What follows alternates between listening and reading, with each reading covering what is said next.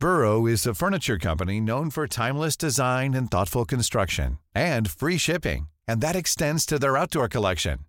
Their outdoor furniture is built to withstand the elements, featuring rust-proof stainless steel hardware, weather-ready teak, and quick-dry foam cushions. For Memorial Day, get 15% off your Burrow purchase at burrow.com slash ACAST and up to 25% off outdoor. That's up to 25% off outdoor furniture at burrow.com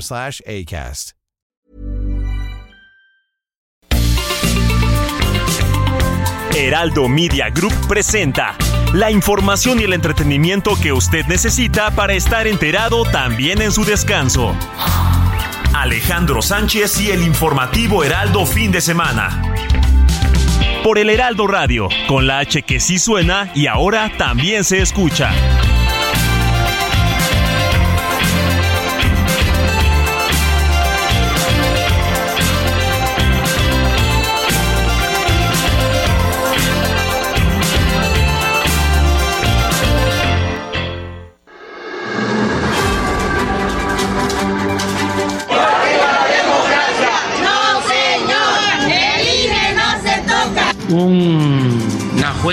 En Florida le dio la razón al gobierno de México en la denuncia contra el señor Genaro García Luna y su esposa por bienes que obtuvieron, que compraron en Florida.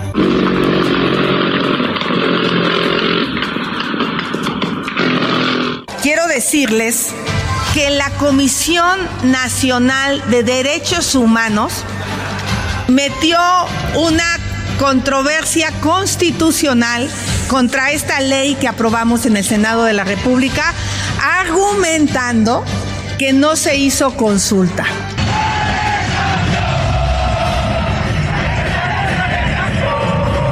Pero ahora es distinto. El salario mínimo aumentó. Y aquí me comprometo a que va a seguir aumentando el salario mínimo. Se acabaron los gasolinazos y aquí me comprometo a que no va a haber más gasolinazos.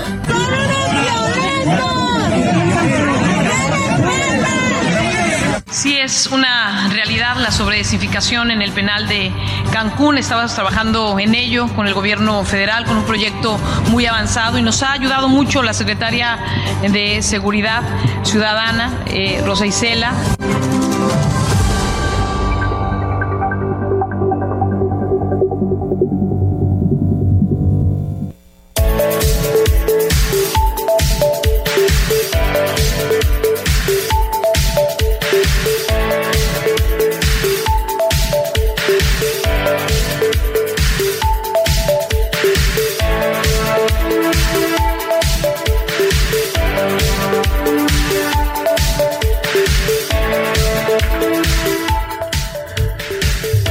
Buenos días, son las 7 de la mañana con 3 minutos hora del centro del país.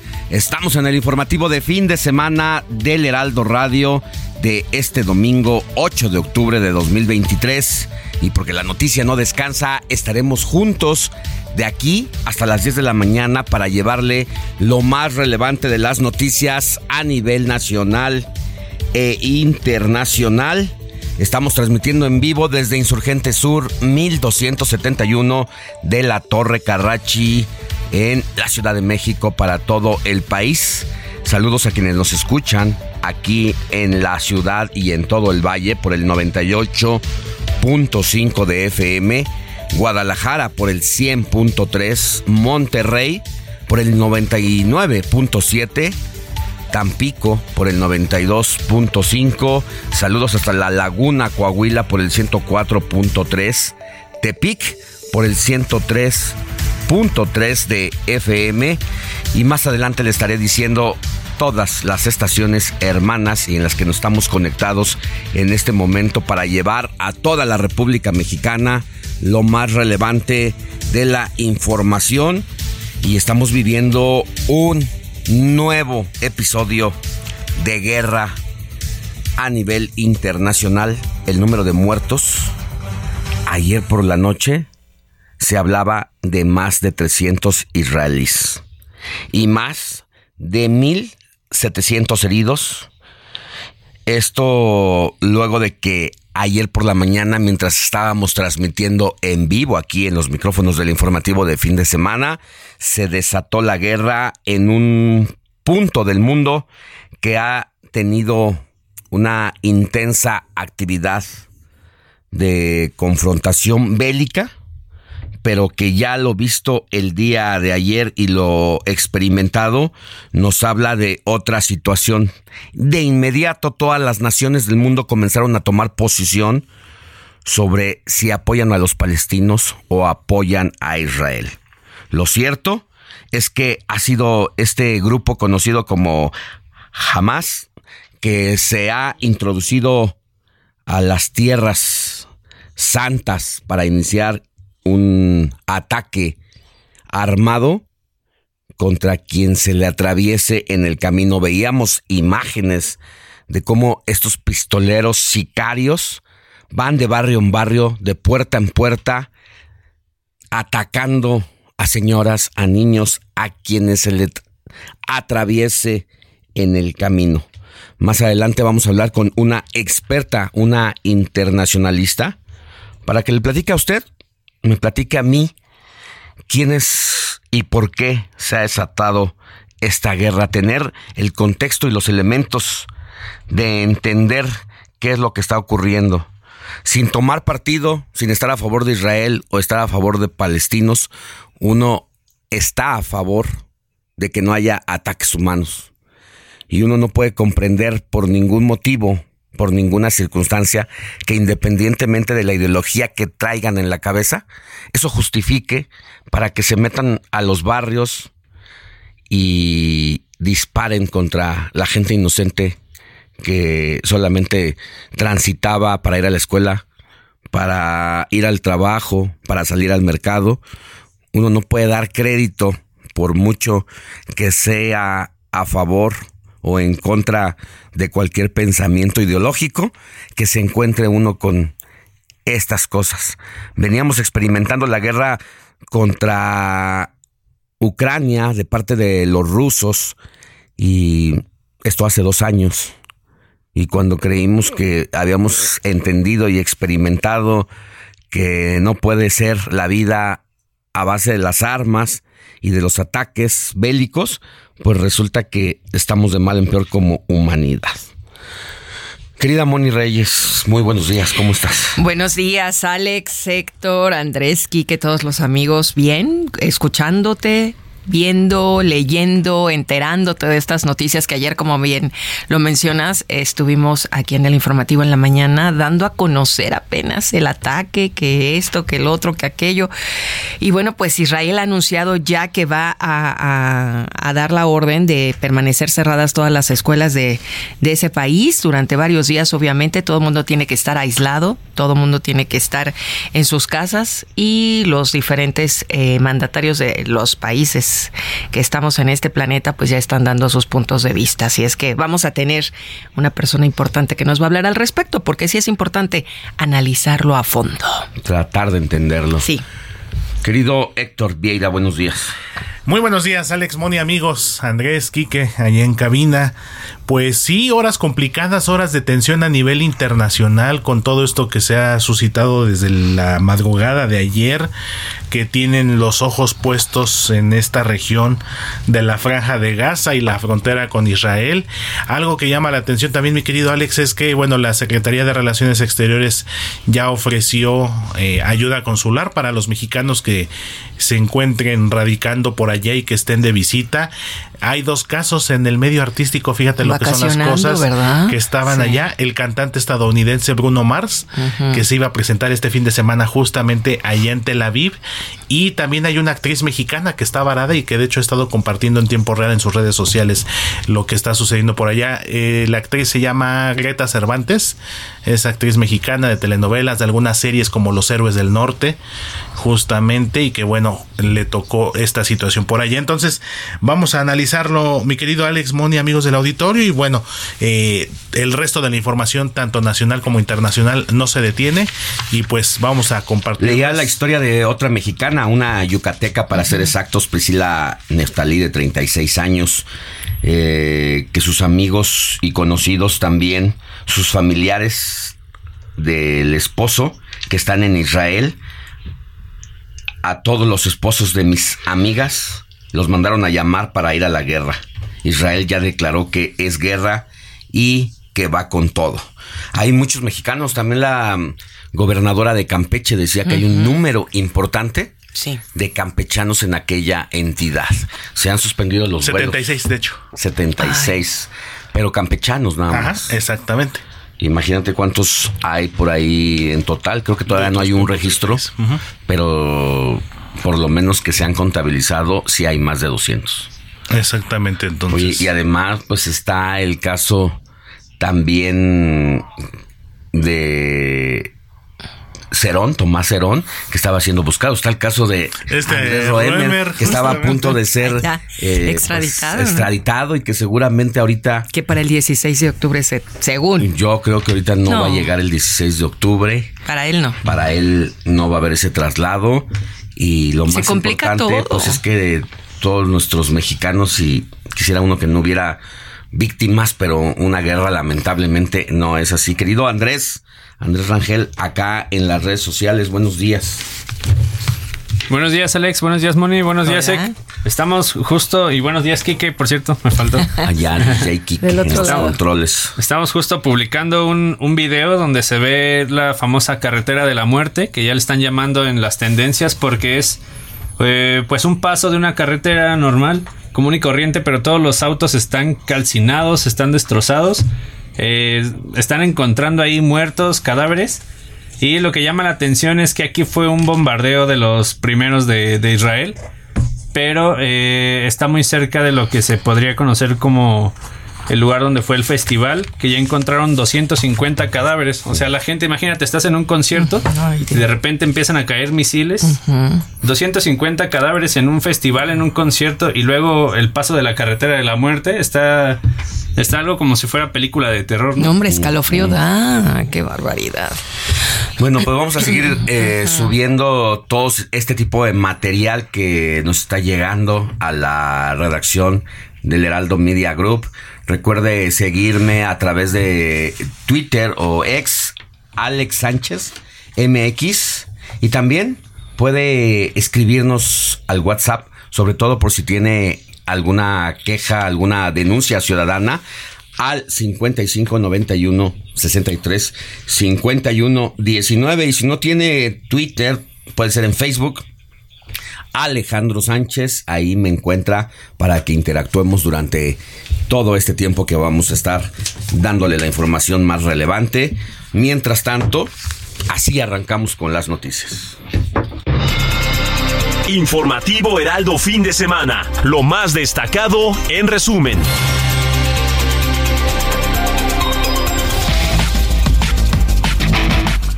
Y sin ninguna vergüenza, como si fuera parte de un orgullo, el ejército de Israel informó que sus tropas han abatido ya a más de 400 milicianos palestinos en la franja de Daza y cientos más en su propio territorio luego de que el grupo terrorista Hamas le declaró la guerra con un sorpresivo ataque iniciado la madrugada de ayer sábado. Y ya lo habíamos dicho, a través de la Secretaría de Relaciones Exteriores, el gobierno de México hizo un llamado al cese de la violencia en Israel y además ofrece ayuda consular a los residentes y visitantes mexicanos que se encuentren en aquel país. Y en más reacciones a este conflicto, el rey Mohamed VI de Marruecos, país que asume actualmente la presidencia del Consejo de la Liga Árabe, convocó a una reunión urgente del organismo para esta misma semana con el objetivo de analizar la situación en Oriente Próximo tras el ataque de Hamas contra Israel. En una declaración institucional desde la Casa Blanca, el presidente de los Estados Unidos, Joe Biden, condenó este sábado los ataques terroristas contra Israel y ya advirtió que Washington nunca dejará de respaldar al gobierno israelí. Ahora en temas nacionales, durante una visita a la zona arqueológica de Oxmal, el presidente Andrés Manuel López Obrador advirtió que ya no hay marcha atrás en la transformación del país y que los corruptos no van a regresar al gobierno, al tiempo que agradeció a los empresarios por formar parte del tren Maya. Escuchemos.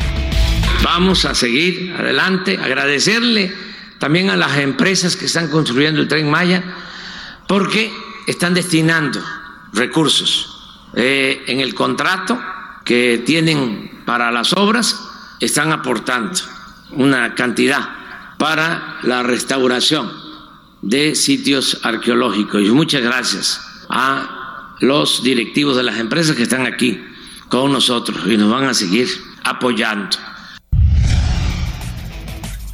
Fueron las palabras del presidente López Obrador en esta visita que hizo a la zona arqueológica de Oxmal, donde previamente, por cierto, en este mismo evento, un cortocircuito provocó un conato de incendio que obligó a suspender por unos momentos este evento del presidente López Obrador.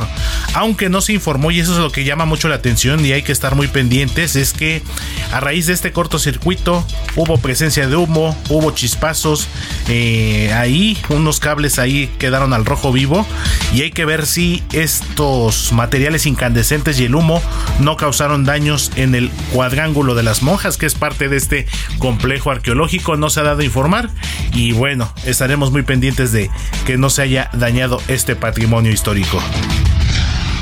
En temas de la capital, la Fiscalía General de Justicia de la Ciudad de México anunció que 81 personas, cinco de ellas mujeres, fueron detenidas en las últimas dos semanas por diversos delitos. Esto producto de 27 órdenes de reaprensión y 54 de aprehensión. El alcalde de Gustavo Amadero, Francisco Chiguil Figueroa, pidió licencia al cargo porque se quiere sumar al equipo de campaña de Clara Brugada, Clara Brugada, quien busca la candidatura de Morena a la jefatura del gobierno de la capital del país para las elecciones del próximo año. Y en información de los estados le comento que la Fiscalía de Justicia del Estado de Oaxaca dio a conocer que este sábado fue detenido el conductor del autobús que volcó el pasado viernes en la carretera Oaxaca-Puebla que se dirigía a la Ciudad de México y que lamentablemente dejó un saldo de 18 migrantes fallecidos, en su mayoría venezolanos. Una fuerte lluvia se registró la tarde de este sábado en varios municipios del estado de Colima, dejando afectaciones como árboles caídos, deslaves, inundaciones y accidentes de tránsito, principalmente en la capital y el municipio de Villa de Álvarez. Organizaciones civiles e indígenas marcharon este sábado en San Cristóbal de las Casas, Chiapas. Protestan eh, para denunciar la creciente violencia que afrontan los menores en el sur de México, incluyendo las desapariciones y feminicidios. Y retomamos la información internacional con más reacciones de este conflicto, de esta guerra entre Palestina e Israel porque al término del rezo del Ángelus en el Vaticano, el Papa Francisco pidió, y lo dijo tal cual, por favor, que los ataques de las armas se terminen, tanto en Israel como en Palestina, y expresó su dolor porque dijo, la violencia ha explotado provocando cientos de muertos y heridos. Una serie de terremotos de hasta 6 grados sacudieron este sábado la provincia de Herat, al occidente de Afganistán, que ha dejado un saldo al momento de 2.053 personas fallecidas, 9.240 heridos y 1.328 casas dañadas o destruidas. Y en este resumen también tenemos temas deportivos. Las Chivas Rayadas del Guadalajara quieren salir de la crisis tras vencer por goleada al Atlas en el clásico tapatío. Cruz Azul sigue en picada y fue goleado 4 a 1 por los Pumas de la universidad. Obviamente de esto y más vamos a platicar con nuestro especialista en deportes, Luis Enrique Alfonso. Vámonos a calle, a la calle, a las calles de la Ciudad de México para enlazarnos con nuestro compañero Gerardo Galicia, quien a través de su motocicleta recorre toda la capital del país y que nos dice qué ha ocurrido en las últimas horas. Querido Jerry, muy buenos días, ¿dónde te encuentras? Excelente mañana. Eh, mi querido Alex Héctor Moni, ya recorriendo de momento la zona oriente de la capital, tenemos una mañana bastante, bastante fresca, eh, habrá que tomar en cuenta, si van a salir, háganlo bastante abrigados, no olviden la chamarra. Y en materia de lo que ocurrió justo por la noche, ocurrió la volcadura de un auto en la zona oriente de la capital que deja una persona lesionada. Esto ocurrió sobre la calzada andador Víctor Bravo, ya muy cerca el distribuidor vial de la Concordia. Se trata de un vehículo en color blanco que termina volcado luego de chocar contra el muro de contención. Afortunadamente, la persona que viajaba en este vehículo no pierde la vida, fue trasladada, trasladada rápidamente hacia un hospital cercano. Por otro lado, una situación bastante extraña la que se generó en la colonia ex hipódromo de Peralvillo, cuando un joven fue agredido con arma de fuego, resultó herido de un balazo en la pierna en esta colonia. Los hechos ocurrieron justo en la calle de Richard Wagner y la calle de Enrique Granados y a pesar del arribo de al menos dos ambulancias, elementos policíacos, el joven no quiso ser atendido, no informó el motivo de la agresión y con el balazo en la pierna prefirió retirarse del lugar. Y finalmente, informarles que murió un motociclista luego de derrapar sobre la avenida Tlalmile y Sierra de San Juan en la alcaldía de Tlalpan. Llegaron paramédicos hasta este punto, pero lamentablemente solo pudieron certificar la muerte de este joven, si le calculan apenas 22 años de edad. por lo pronto, Alex, Moni, es el reporte, mi querido Héctor. Seguimos muy, muy pendientes. Muchas gracias. Hasta luego. Vámonos a más información. Vámonos con Moni Reyes para que nos diga a quién tenemos que correr a abrazar en este domingo 9 de octubre de 2023. Vamos a abrazar. Alejandro Sánchez y el informativo Heraldo fin de semana. Estas son las mañanitas que yo canto para ti. Aunque tú nunca me invitas otra vez estoy aquí.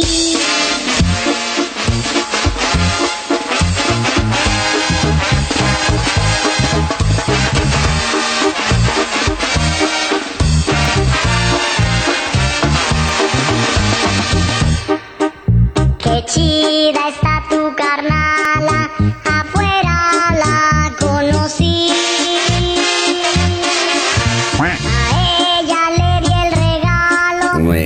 con esta singular melodía de cumpleaños, mi querida Moni. Dinos, en este domingo 8 de octubre, ¿a quién tenemos que abrazar? Pues fíjense, eh, Alex y, y amigos, que la Iglesia Católica está celebrando a la Natividad de Nuestra Señora o el nacimiento milagroso de la Virgen María.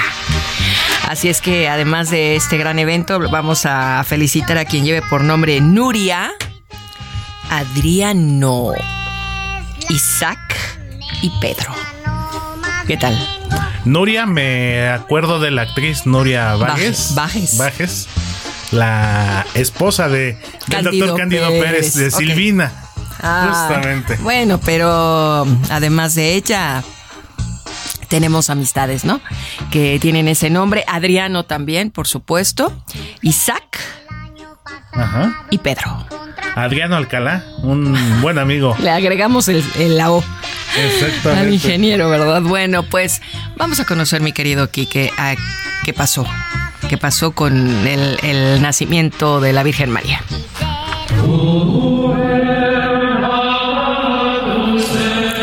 Entre las referencias más antiguas sobre el nacimiento de la Virgen se encuentran en los llamados evangelios apócrifos, mientras que el Nuevo Testamento no aborda nada del lugar ni de la fecha de este suceso, ni quiénes eran sus padres, ni de cómo se produjo su nacimiento. Bueno, pues el apóstol Santiago dice que los padres de la Virgen María eran Ana y Joaquín. Ana era estéril y el esposo se encontraba afligido por el rechazo social al no tener descendencia. Debido a esto, Joaquín se retiró un buen día al desierto, desde donde ayunó 40 días, mientras su esposa Ana le rezaba a Dios y se lamentaba por su infertilidad. Pero un buen día un ángel se presentó ante ella y le dijo que concebiría y daría a luz. Este ángel también se le aparece a Joaquín y le comunica la misma noticia anunciando de esta manera el nacimiento de María, el cual pues se presenta en toda la historia como un evento milagroso.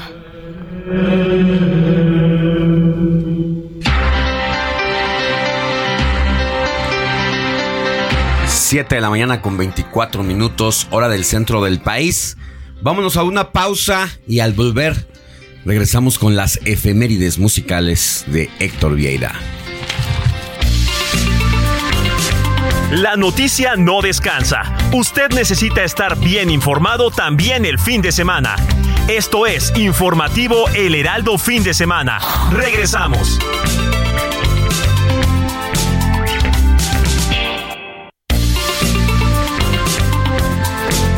Siga en sintonía con la noticia.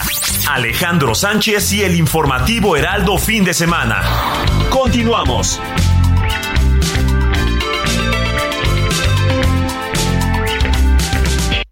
Quiero contarle, mi hermano, un pedacito de la historia negra, de la historia nuestra, caballero. Y dice así.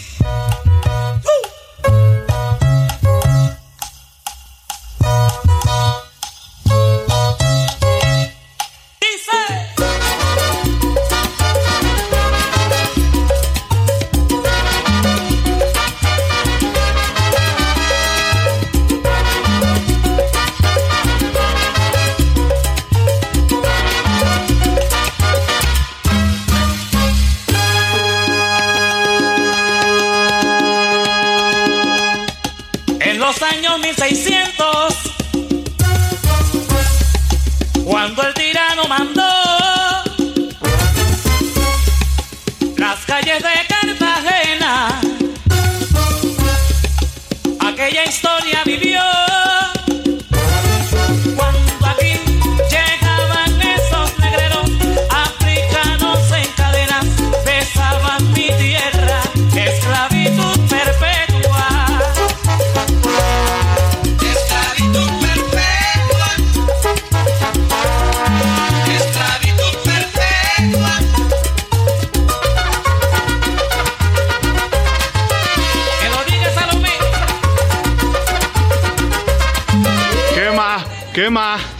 ¡Qué maravilla era!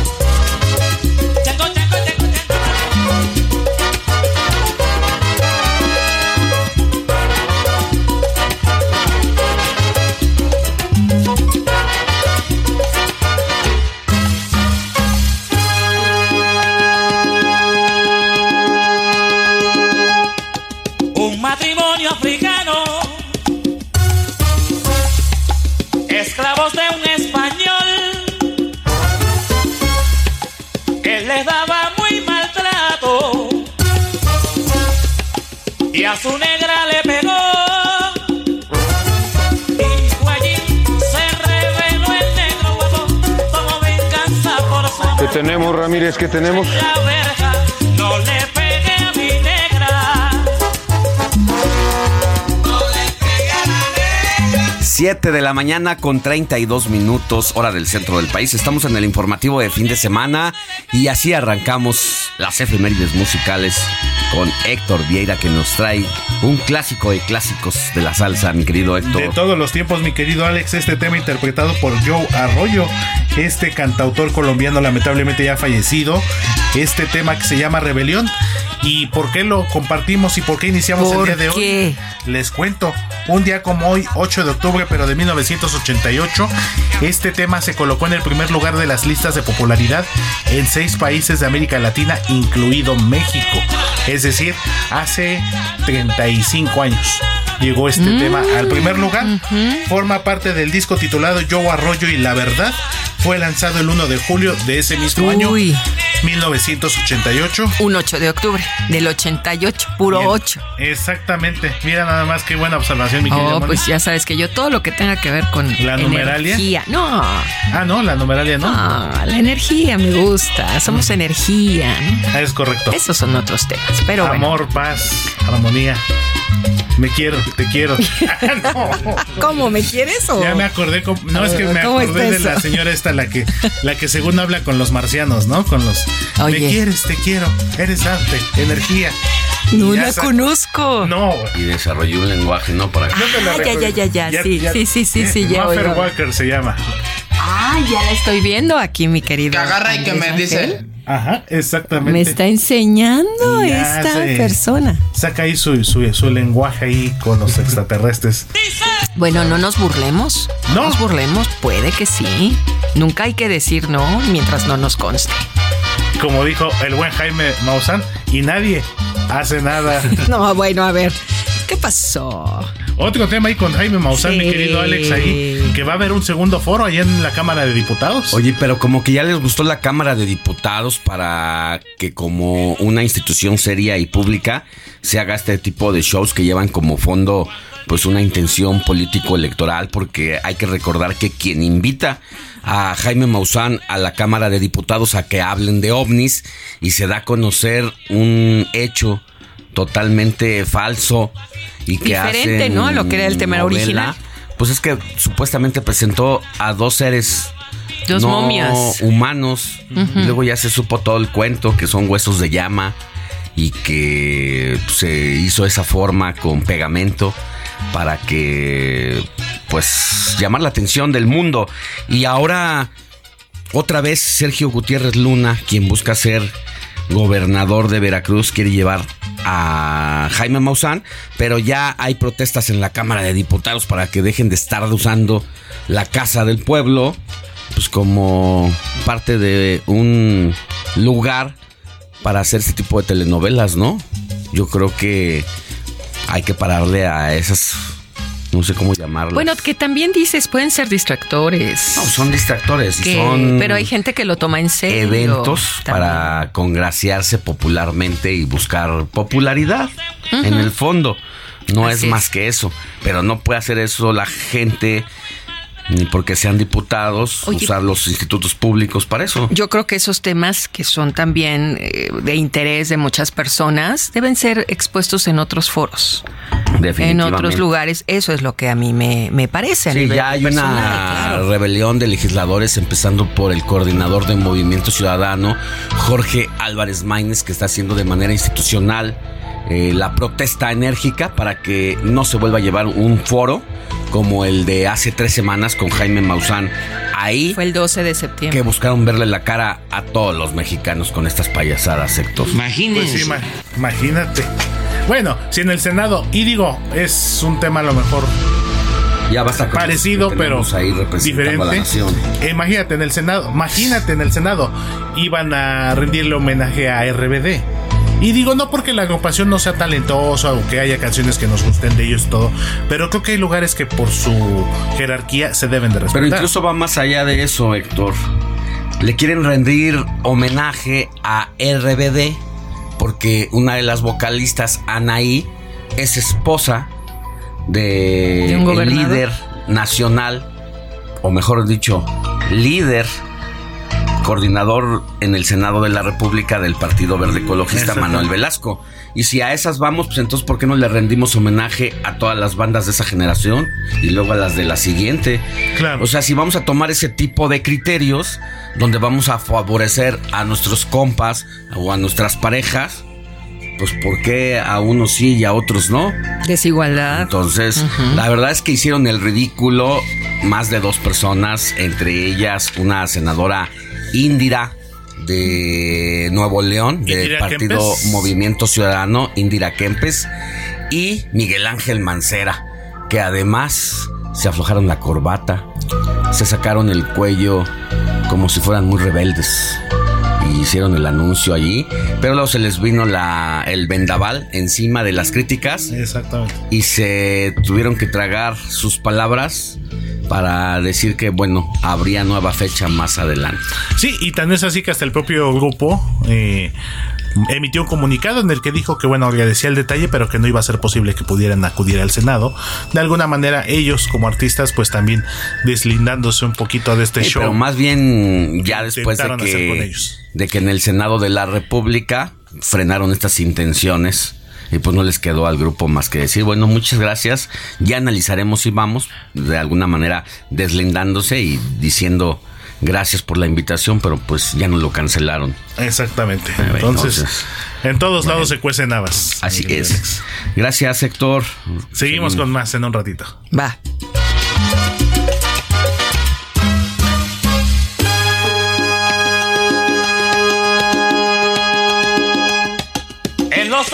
1600,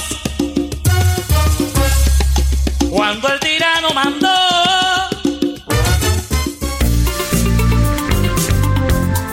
Sigue a Alejandro Sánchez en Twitter. Arroba Alex Sánchez MX.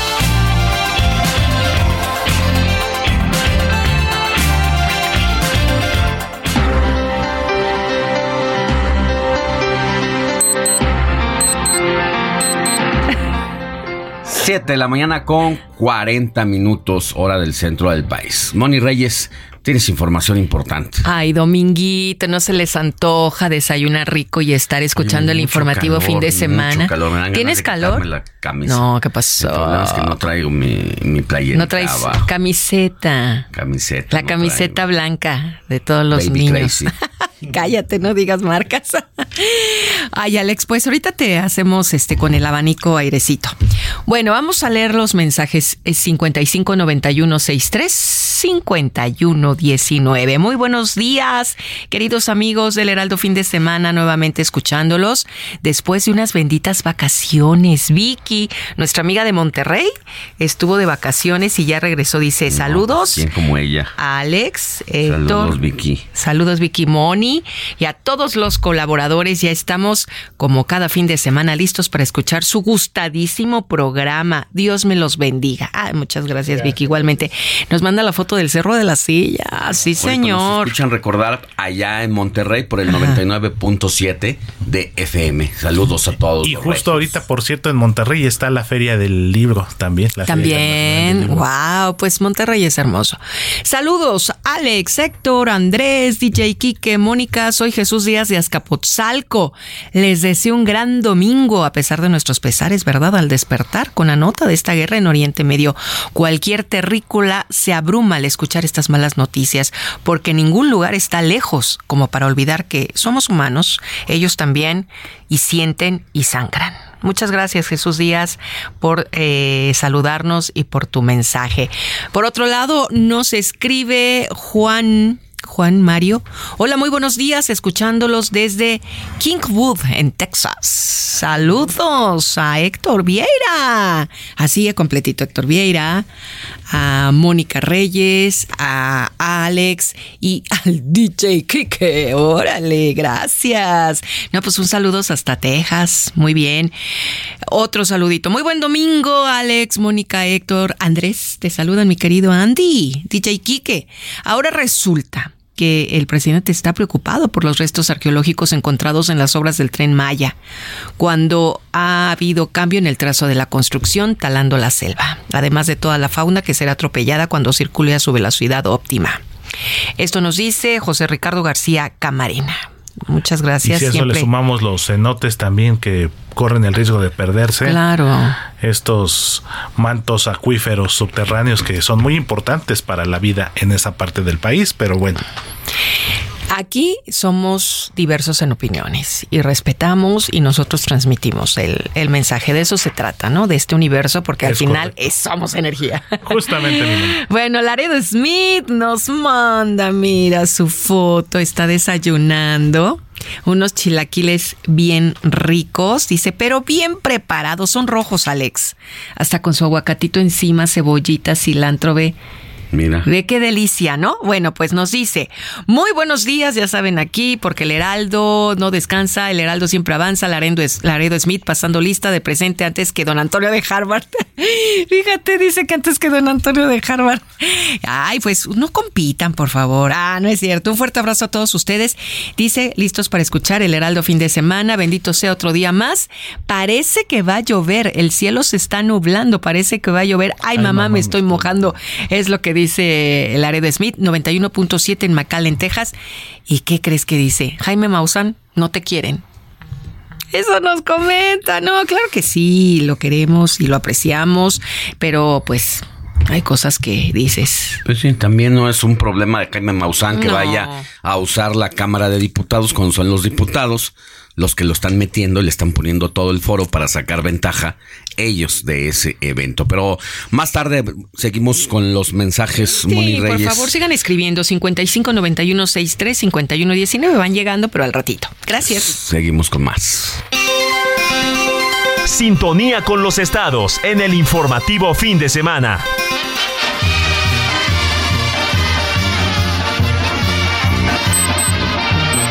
Siete de la mañana con 44 minutos hora del centro del país. Iniciamos nuestro recorrido por toda la República Mexicana con nuestros distintos compañeros periodistas de El Heraldo Media Group, pero sobre todo conductores y reporteros que transmiten desde otras estaciones de radio, como es el caso del Heraldo Radio Tampico, donde usted nos escucha en este momento por el 92.5 de FM y tenemos a Valdemar Mijangos, reportero, porque a una semana del colapso de la iglesia de Santa Cruz en Ciudad Madero, recuerda que estaban en plena misa y se les colapsó el templo literalmente encima, donde ya son 12 fallecidos. Bueno, pues el Instituto Tamaulipeco para el Migrante ve difícil una nueva oleada migrante en la entidad también. Son dos temas, tanto el de la iglesia como esta temática, de los que nos va a hablar Valdemar Mijangos. Buenos días, Valdemar. Sí, buenos días, Alex Sánchez, auditorio. Como tú lo comentas, 12 muertos ha dejado hasta el momento el desplome de una parroquia católica del municipio de Ciudad Madero, hallándose convalecientes cinco personas más en los hospitales de especialidades IMSS Bienestar, Carlos Canseco, y Hospital General de Zona número 6 del Seguro Social, donde en este último una niña de 10 años tiene reporte de delicado. Diez personas que se hallaban en el templo de la Santa Cruz el pasado domingo fallecieron en el lugar, en tanto que las otras dos víctimas murieron durante la semana producto de las heridas graves. Múltiples reacciones se han suscitado a raíz del desplome catastrófico de la parroquia. Así, el coordinador estatal de protección civil, Luis Gerardo González de la Fuente, informó que en este mes de noviembre se presentará a la nueva legislación bueno, que habrá de marcar un precedente en Tamaulipas. Se trata de una reforma para armonizar la Ley General de Protección Civil y además actualizar el Atlas de Riesgo de Tamaulipas, el cual nunca, bueno, ha sido modificado desde su elaboración en el año de 2009.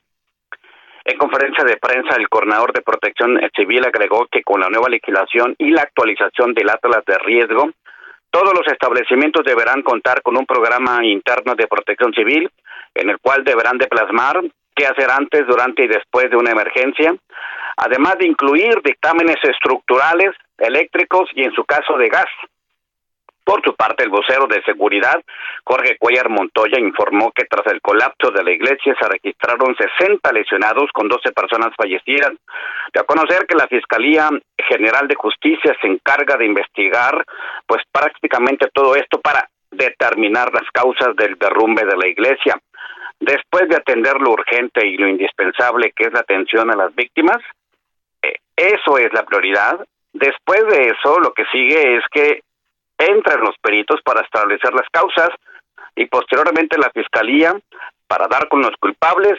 Esos son los pasos a seguir, mencionó el vocero de Seguridad Pública. Por otra parte, también te comento que el director del Instituto Tamaulipeco para el Migrante, Juan José Rodríguez Alvarado, es difícil que a Tamaulipas arribe una nueva oleada de migrantes que vienen viajando del sur de México hacia la frontera. Él estima que podrían quedarse en Piedras Negras y Ciudad Juárez debido a que lo hacen a bordo de la bestia que no tiene destino hacia la frontera de Tamaulipas.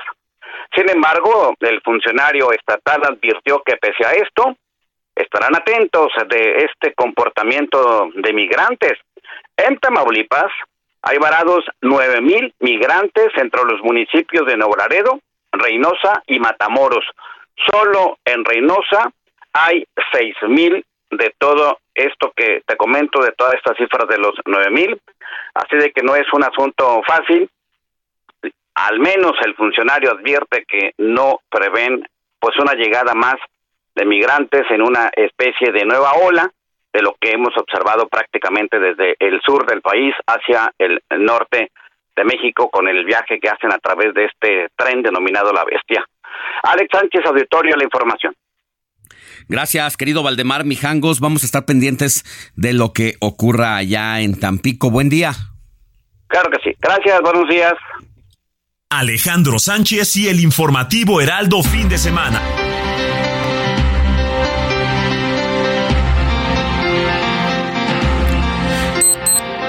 Siete de la mañana con 49 minutos, hora del centro del país. Vámonos con mi querido Eduardo Marín para que nos dé un adelantito de las recomendaciones para este fin de semana de lo que hay que ver. Adelante, Lalo. Cine con Eduardo Marín.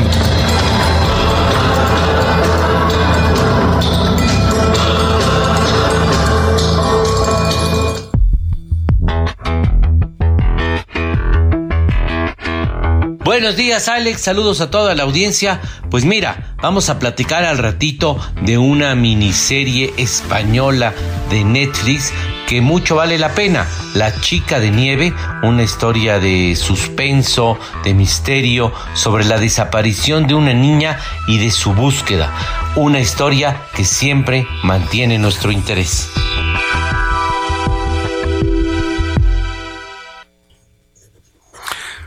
Muchas, muchas gracias a mi querido Lalo, Lalo Marín, que nos tiene pues más adelante todo sobre esta recomendación de la semana. Usted recuerde que Lalo Marín se dedica a ver series para probarlas, para catarlas y para decirle qué es lo que realmente vale la pena ver en este mundo de plataformas digitales y de todo lo que hay ahora pues en el en el cine y más allá de las opciones hay demasiadas y él se dedica precisamente a llevarle lo mejor. Seguimos con más. Comparte tus comentarios y denuncias en el WhatsApp del informativo fin de semana. Escríbenos o envíanos un mensaje de voz al 55 91 63 51 19.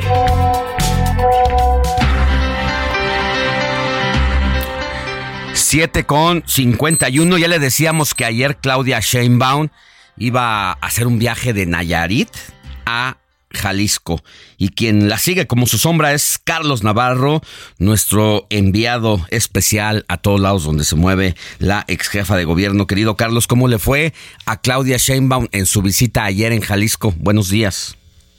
Buenos días, Alex. Te saludo con gusto a ti, al auditorio. Te comento que sí, por tierra, alrededor de tres horas, eh, se hizo la, la Coordinadora Nacional de los Comités de la Defensa de la Cuarta Transformación para trasladarse desde Tepic a Guadalajara, a Jalisco. En primera instancia, la exmandataria capitalina llevó a cabo un panel con medios de comunicación locales, donde ahí les planteó que uno de los principales objetivos es ganar Jalisco en 2024, arrebatárselo a Movimiento Ciudadano, que a quien consideró que ya no es un bastión Guadalajara, este Jalisco para este partido político que, que es parte de Enrique Alfaro. También Mario Delgado en dicho panel, Alex, señaló que tienen una encuesta donde los posiciona adelante 10 puntos de ventaja, señalan ellos que tienen aquí en Jalisco, pero aún falta muchísimo tiempo. Más tarde, Alex, eh, la Arena Vicente Fernández, la coordinadora, planteó que los programas sociales que ha impulsado el actual gobierno mexicano son únicos en el mundo.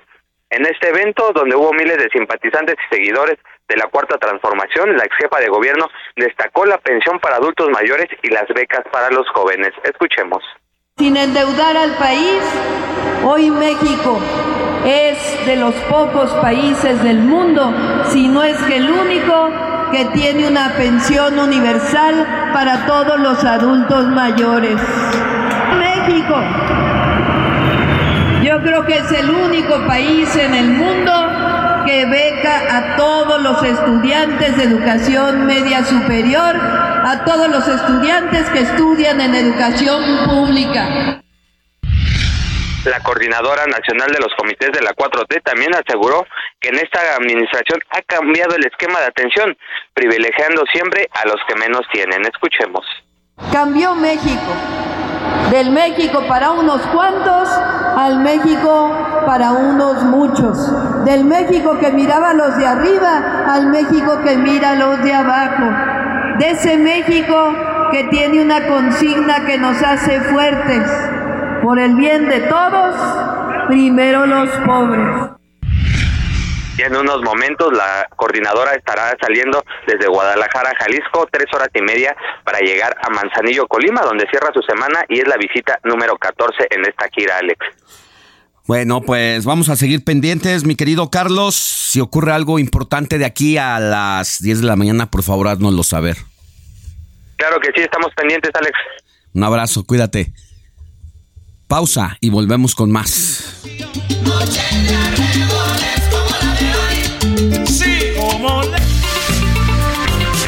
La noticia no descansa. Usted necesita estar bien informado también el fin de semana. Esto es Informativo El Heraldo Fin de Semana. Regresamos.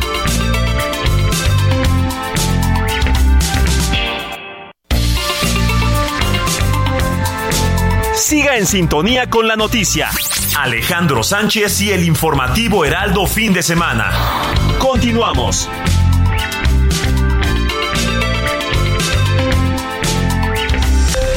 Esto es Noticias a la Hora. Heraldo Radio le informa.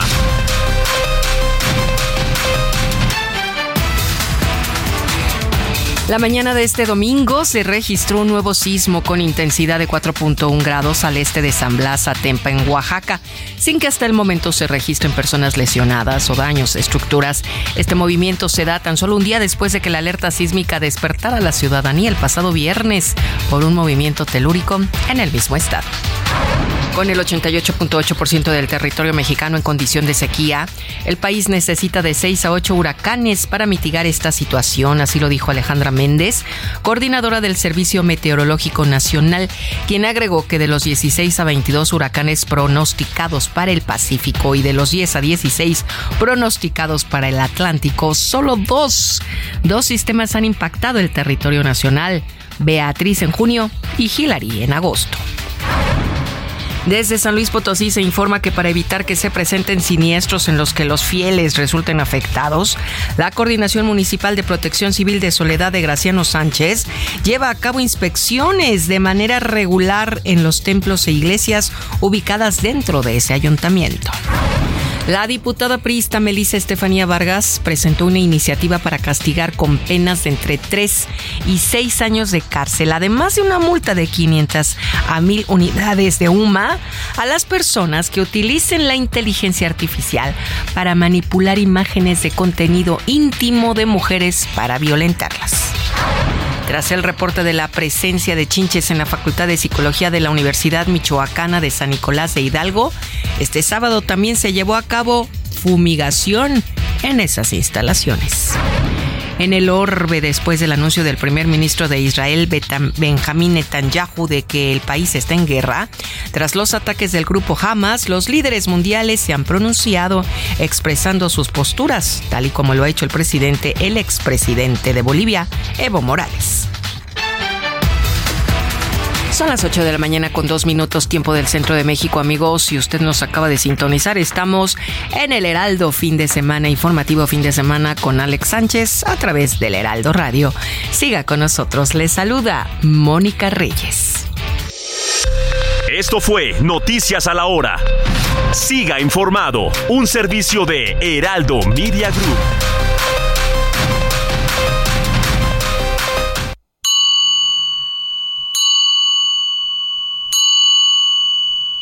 Our life together is so precious.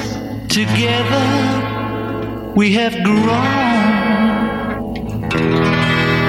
We have grown. Although our love is still special. Let's take a chance and fly away somewhere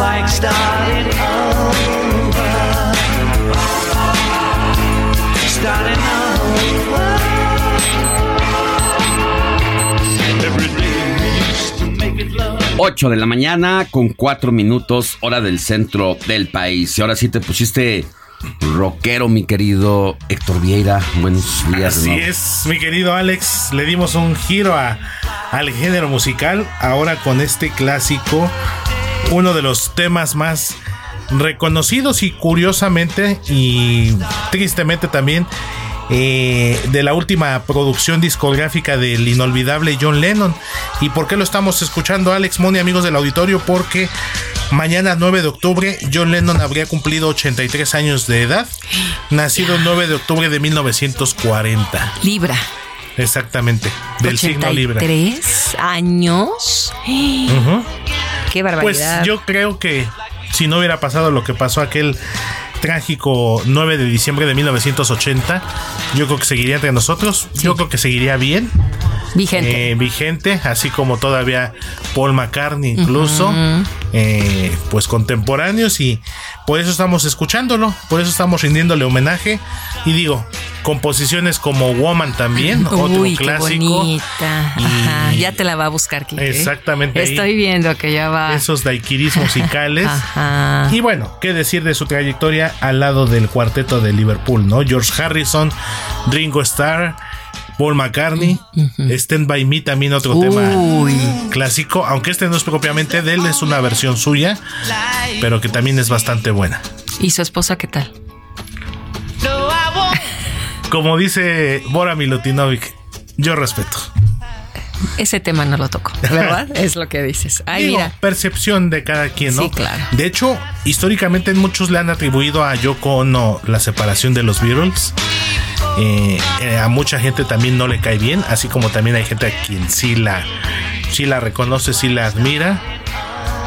Pero diría la nana Goya, esa es otra historia. La nana que tuviste. Es correcto, la nana Goya. Bueno, gracias, Héctor. Seguimos con más, mi Alex, más adelante.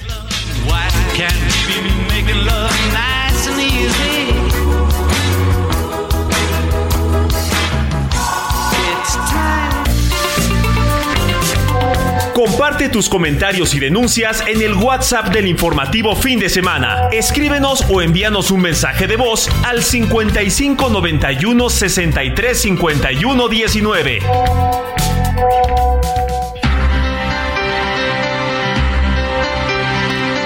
8 de la mañana con 7 minutos. Moni Reyes, antes de irnos a la información, mensajitos de una vez. Mensajitos al 55 91 63 51 19 y también a tu Twitter, bueno, ex Twitter, arroba eh, a ex o a X, ¿no?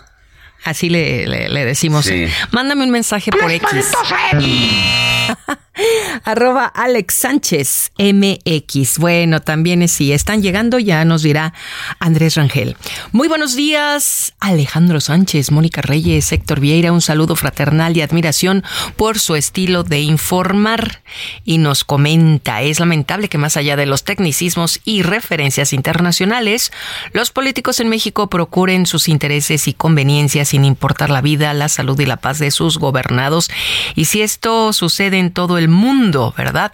Por ello, mi mensaje es que nos fijemos en los diputados por los que vayamos a votar el próximo 2024.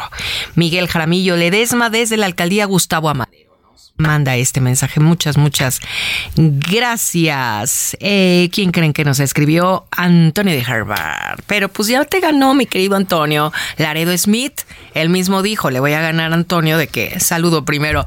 Excelente día, Alex, Moni, Héctor, a todo el equipo del informativo. Y sigue temblando, es lo que dice. Pues sí, ¿verdad? Todos los días. Ahora Todos sí que, que es parte de la, de la naturaleza de la Tierra, pero esperemos que saque energía así de poco a poquito. Muchas gracias, Antonio de Harvard. Un abrazo y un saludo. Nos escribe, buen día. ¿Cómo ha sido la oscuridad de la muerte de Colosio, el señor Aburto, según que mató a Colosio, que en paz descanse, dice eh, nuestro amigo Eduardo del Valle Espinosa. Dice, él no fue el único, también hubo otros disparos en su cuerpo y aparte hay de por medio otra persona que realizó el, el asesinato, ¿no? Bueno, no que ya me voy, Quique, sí. Ay, luego sigo leyendo más mensajes, mi Alex. porque- Regresamos más porque adelante. Quique me regaña. Seguimos con más.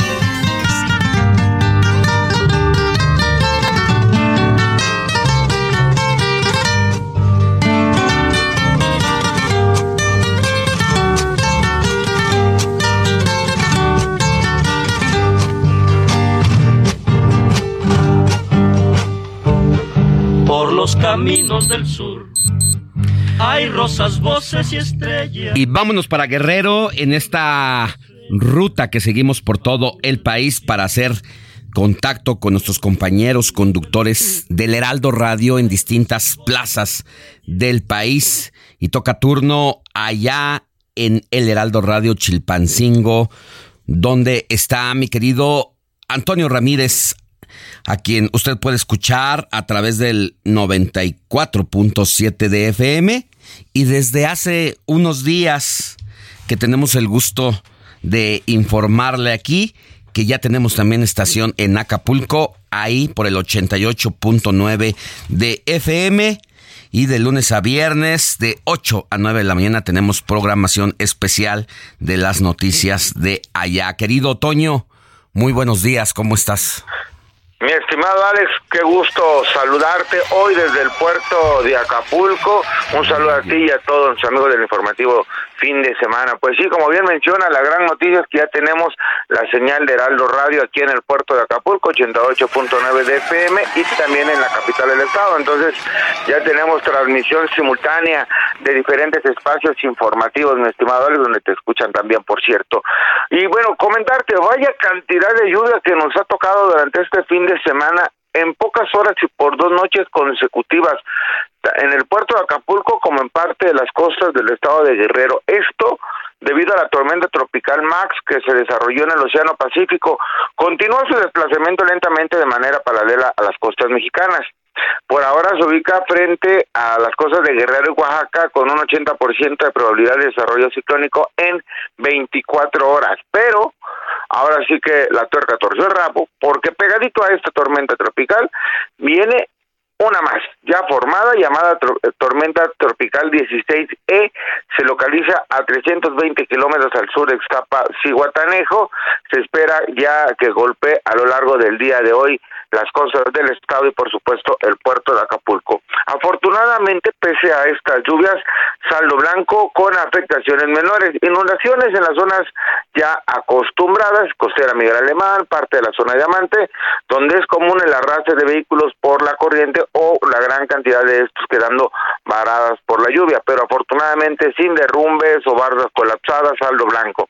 Esta cantidad de lluvia ocasionó que el Consejo de Protección Civil Municipal y Estatal instalaran una sesión extraordinaria intensificando las medidas preventivas y vigilancia permanente en el municipio y en las costas del Estado, además de la apertura de los 631 refugios temporales con capacidad para albergar hasta 137.540 personas. Por cierto, la gobernadora Evelyn Salgado Pineda, por medio de sus redes sociales, alertó de este fenómeno e invitó a la población a estar pendientes y extremar precauciones porque las lluvias continuarán a lo largo del día y la noche de hoy.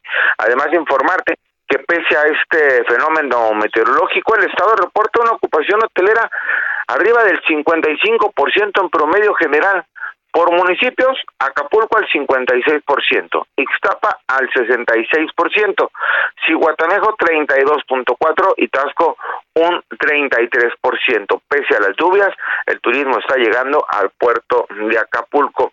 Y pensando precisamente en eventos para el turismo, para que la gente diga voy a Acapulco, voy a disfrutar, voy a pasear, ya está, ya tenemos fecha, una edición más del Air Show en edición 2023, del 10 al 12 de noviembre.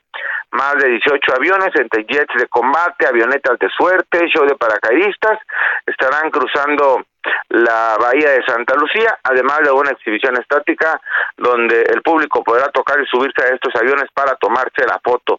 En Acapulco el show estará en el cielo el 10, 11 y 12 de noviembre. Con este evento se tiene proyectado una ocupación hotelera arriba del 70% solo para el puerto de Acapulco. Y Alex, como tú bien sabes, el estado de Guerrero pues es un tema el tema el tema político es calientito. En días pasados Claudia Sheinbaum, aspirante a candidata a la presidencia por Morena y es jefa de gobierno de la Ciudad de México, visitó la capital del estado, estuvo en Chilpancingo. A su llegada se reunió con la gobernadora del estado, Evelyn Salgado, tuvieron una reunión a puerta privada, compartieron una fotografía ambas a través de sus redes sociales. Más tarde, la candidata morenista se reunió con miles de ciudadanos que lo apoyan esto en la plancha del Zócalo de la capital del estado. Al término del evento se llevó a cabo una mesa redonda con medios de comunicación, incluyendo por supuesto el Heraldo Radio. Ahí habló del tema de las mujeres en el estado de Guerrero y de la aceptación que tienen en la política salarial, donde señaló una brecha de desigualdad en ingresos, habló del tema Yochinapa, donde ha mencionado que pese a las declaraciones que van hasta el momento, hay que seguir intentando dar con la verdad y encontrar con estos jóvenes. También habló y señaló de la consolidación de la Guardia Nacional de México para brindar seguridad y dijo que habría que preguntarle a la gente si sigue o no el ejército en las calles. También mencionó que Guerrero es un destino turístico importante para el país y que hay que seguirlo cuidando, sobre todo a su gente. Alex, aquí el puerto de Acapulco y el estado de Guerrero a lo largo pues de, este, de esta semana, pero más de este fin de semana, donde continuarán las lluvias. Si usted va a viajar para el puerto, tome sus precauciones. Bueno, pues en una de esas te echamos una visitadita por allá, mi querido Cuando Toño. ¿eh? Aquí los esperamos con los cocos abiertos. Bueno, que tengas buen inicio de semana. Gracias, Alex. Un saludo a ti, a la producción, a nuestros amigos de, del Heraldo Fin de Semana. Gracias. Alejandro Sánchez y el informativo Heraldo Fin de Semana.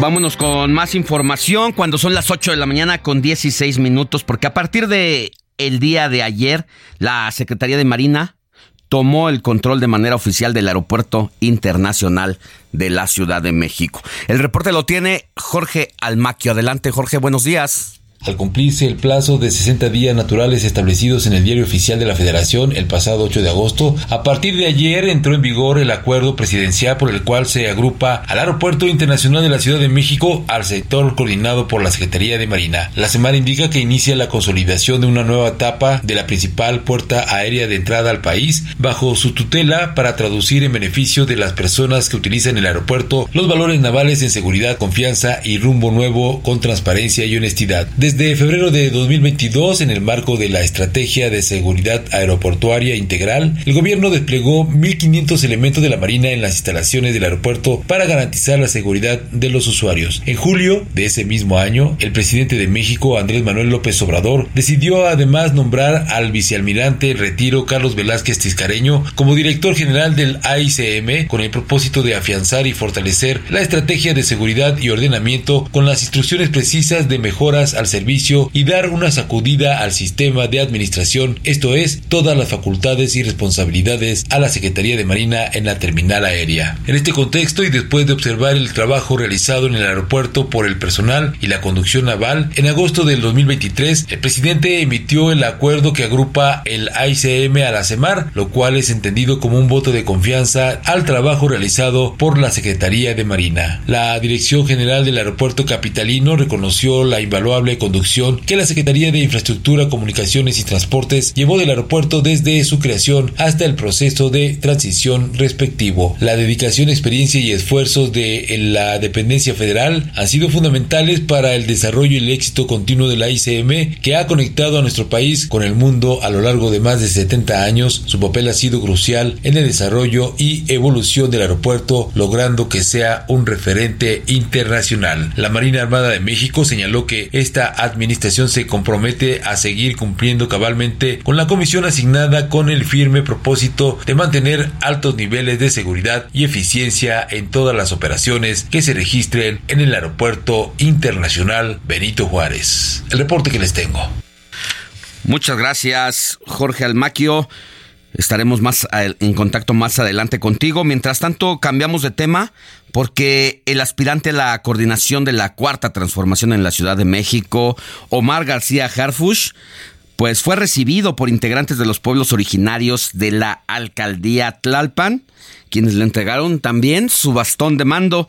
Es la crónica de Frida Valencia. Adelante, Frida, buenos días. ¿Qué tal Alex? Te saludo con muchísimo gusto y te comento que el día de ayer Omar García Harfuch, aspirante a la coordinación de los comités de defensa de la Cuarta Transformación en la Ciudad de México, recibió el bastón de mando en manos de dos representantes de los pueblos originarios de San Andrés Topilejo y San Andrés Totoltepec como muestra de confianza a su labor social.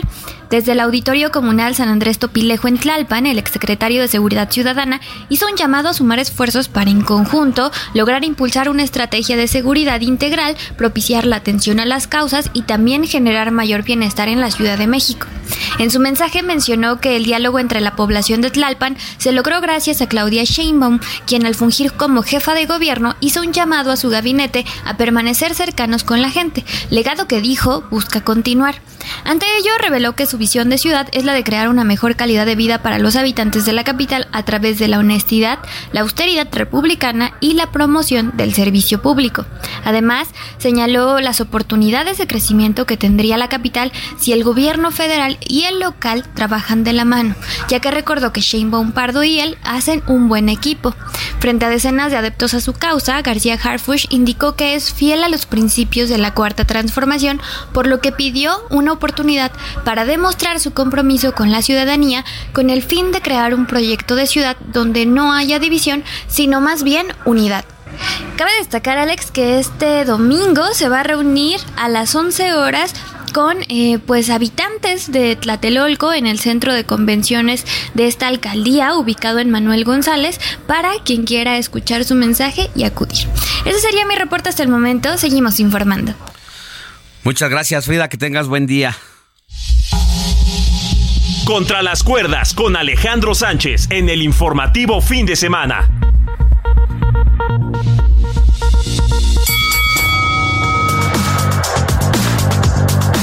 Esta semana Sandra Cuevas fue noticia al acudir a la central de abastos de la Ciudad de México para buscar convencer que ella puede ser la próxima jefa de gobierno. Las motos de Sandra Cuevas. ¿Por qué tenían permisos de guerrero para circular en la capital del país cuando el nuevo reglamento impide que haya permisos de otros estados? En estas motos se movilizaban por toda la Ciudad de México en busca de la candidatura a jefa de gobierno. Aquí las preguntas que uno debe hacerse es, ¿quién o quiénes son los dueños de ese parque vehicular que le quitaron a Sandra Cuevas al ingresar a la central de abastos? Porque dicen que es un fideicomiso y que para los actos proselitistas se deben de sacar permisos. Luego de esta situación pues quedó expuesta la manera en que se movilizaba Sandra Cuevas y por lo menos otros 15 de sus acompañantes en igual número de motocicletas. Se dice que estas no son de Sandra Cuevas, sino son propiedad de la alcaldía de Cuauhtémoc. Lo que de ser cierto, Sandra Cuevas está incurriendo en un grave delito, toda vez que ella había pedido licencia como alcaldesa de Cuauhtémoc y por ningún motivo debería estar usando recursos públicos para promocionar su imagen. Ya pasaron cinco días y hasta ahora Sandra Cuevas no ha desmentido que las motocicletas sean de la alcaldía de Cuauhtémoc. En la pelea por el poder siempre hay alguien contra las cuerdas. Te invito a que me leas de domingo a jueves en el Heraldo de México el diario que piensa joven.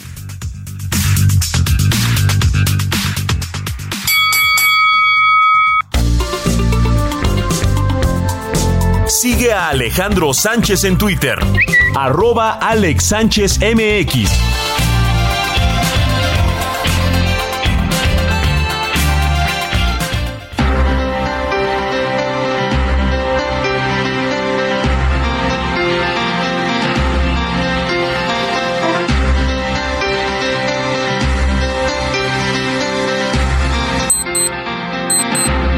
8 de la mañana con 24 minutos. En este momento está cambiando el reloj de la cabina.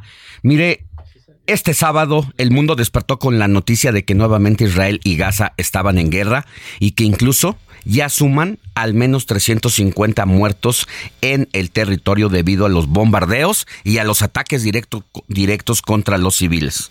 El gobierno de México condenó los hechos ocurridos en Medio Oriente y además envió un llamado para que cese la violencia a fin de evitar una escalada que provoque mayores daños y sufrimientos de la población civil. Al volver de la pausa, le voy a contar la historia de una actriz famosa de Televisa que se fue a vivir allá porque su marido es de origen israelí y se ha dedicado a narrarnos la guerra a partir de su TikTok. ¿Quieres saber de quién se trata? Al volver de la pausa.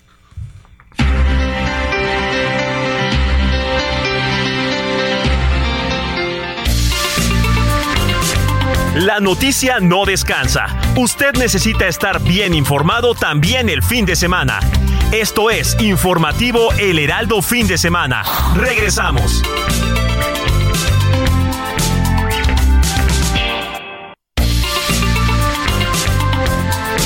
Siga en sintonía con la noticia. Alejandro Sánchez y el informativo Heraldo Fin de Semana. Continuamos.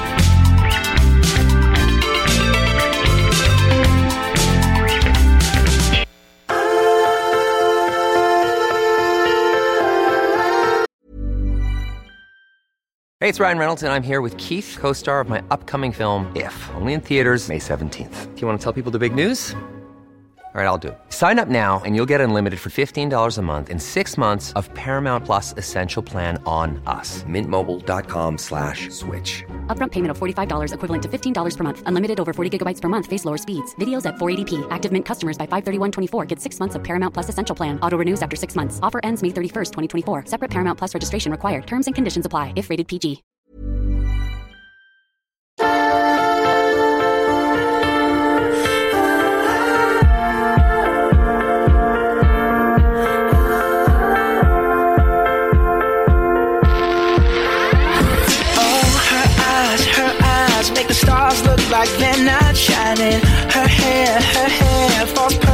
Without her trying. She's so beautiful, and I tell her every day. Yeah, I know, I know. When I compliment her, she won't believe me, and it's so, it's so sad to think that she don't see what I see. But every time she asks me, do I look okay? I say, when I see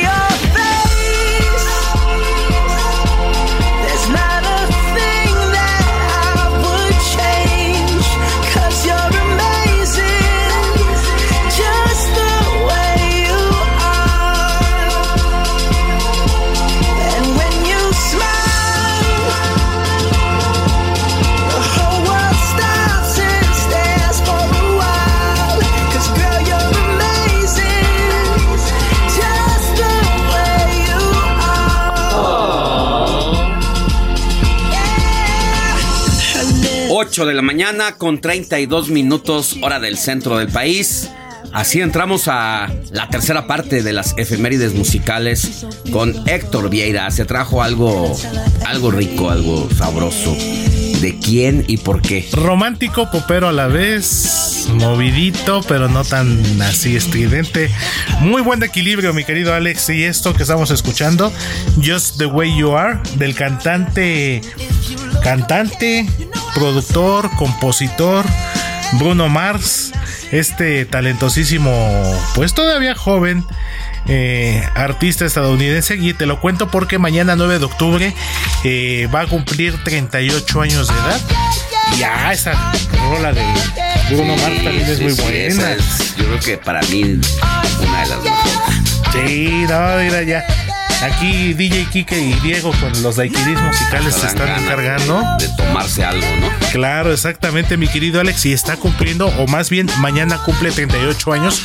Y te cuento también, lo comentábamos al principio. Pues el miércoles pasado ofreció un concierto en Tel Aviv, justamente allá en Israel. Este fin de semana se iba a presentar también. Iba a ofrecer su segundo concierto por allá, pero pues con el ataque de la noche del viernes, madrugada del sábado eh, el ataque de Hamas a, a Israel, pues se suspendieron las actividades, se paralizó el país y de acuerdo con lo que informó la familia del propio cantante, él y su equipo conformado por aproximadamente 60 personas, quienes estaban desde el pasado miércoles por el tema del primer concierto que ofreció, alcanzaron a salir de Israel afortunadamente. El equipo.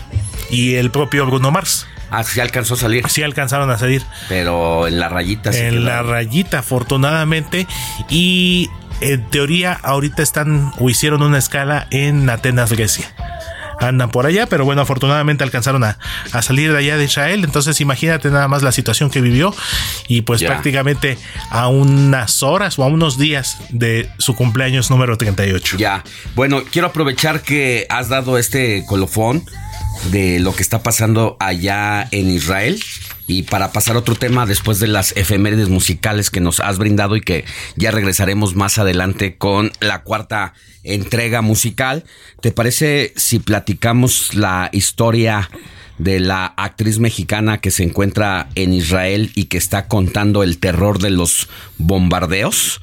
Se trata de la actriz de Televisa de nombre Greta Cervantes, quien a través de su cuenta de TikTok ha contado el paso a paso de las horas de guerra.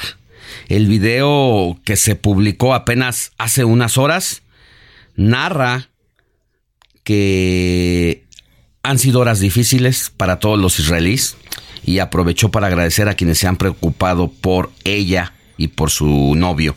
Hay que recordar que siendo una actriz en plenitud, pues decidió irse con su chico al otro lado del mundo, mi querido Héctor, dejando una o haciendo una pausa en su trabajo.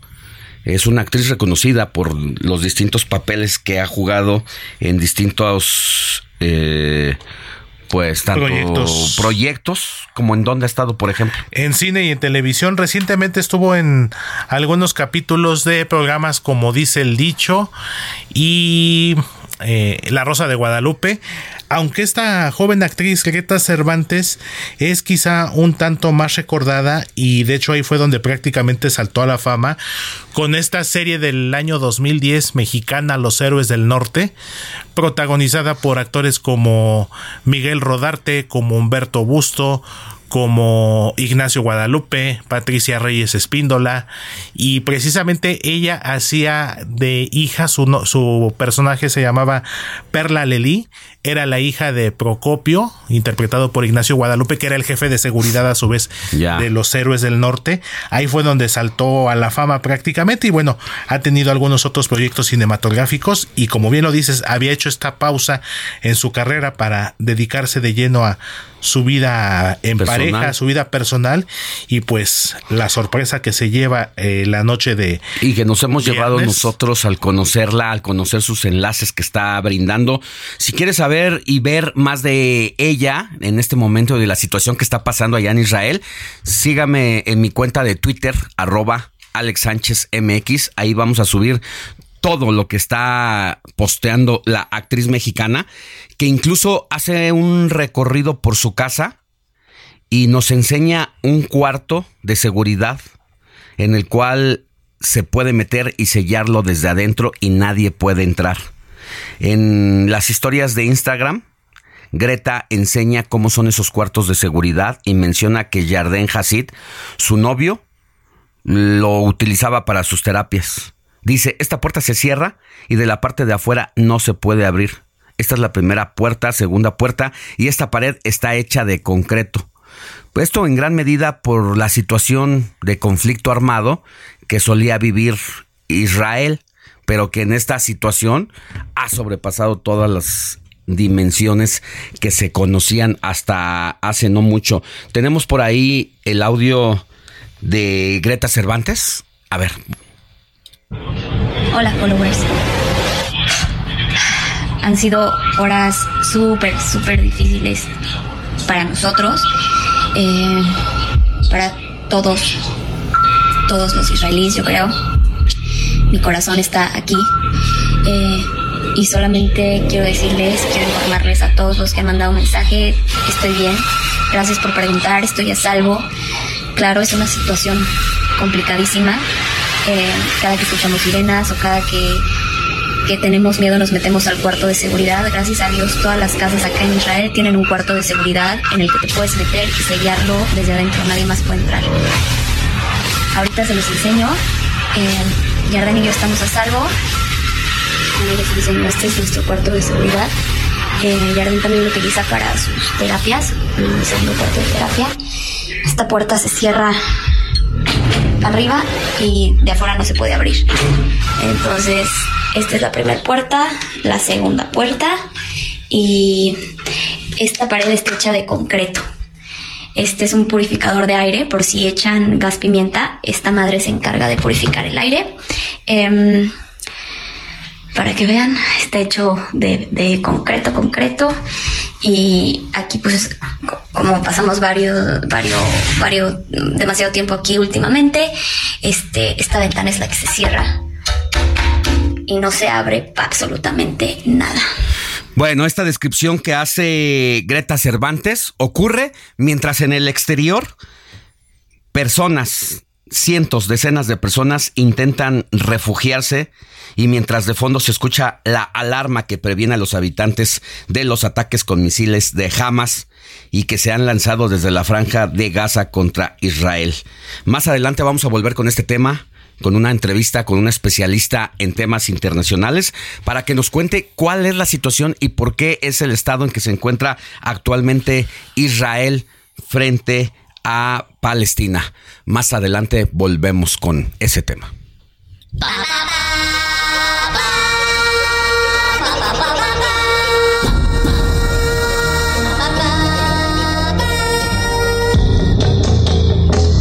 Cine con Eduardo Marín. El mejor atributo de un periodista de investigación es la tenacidad.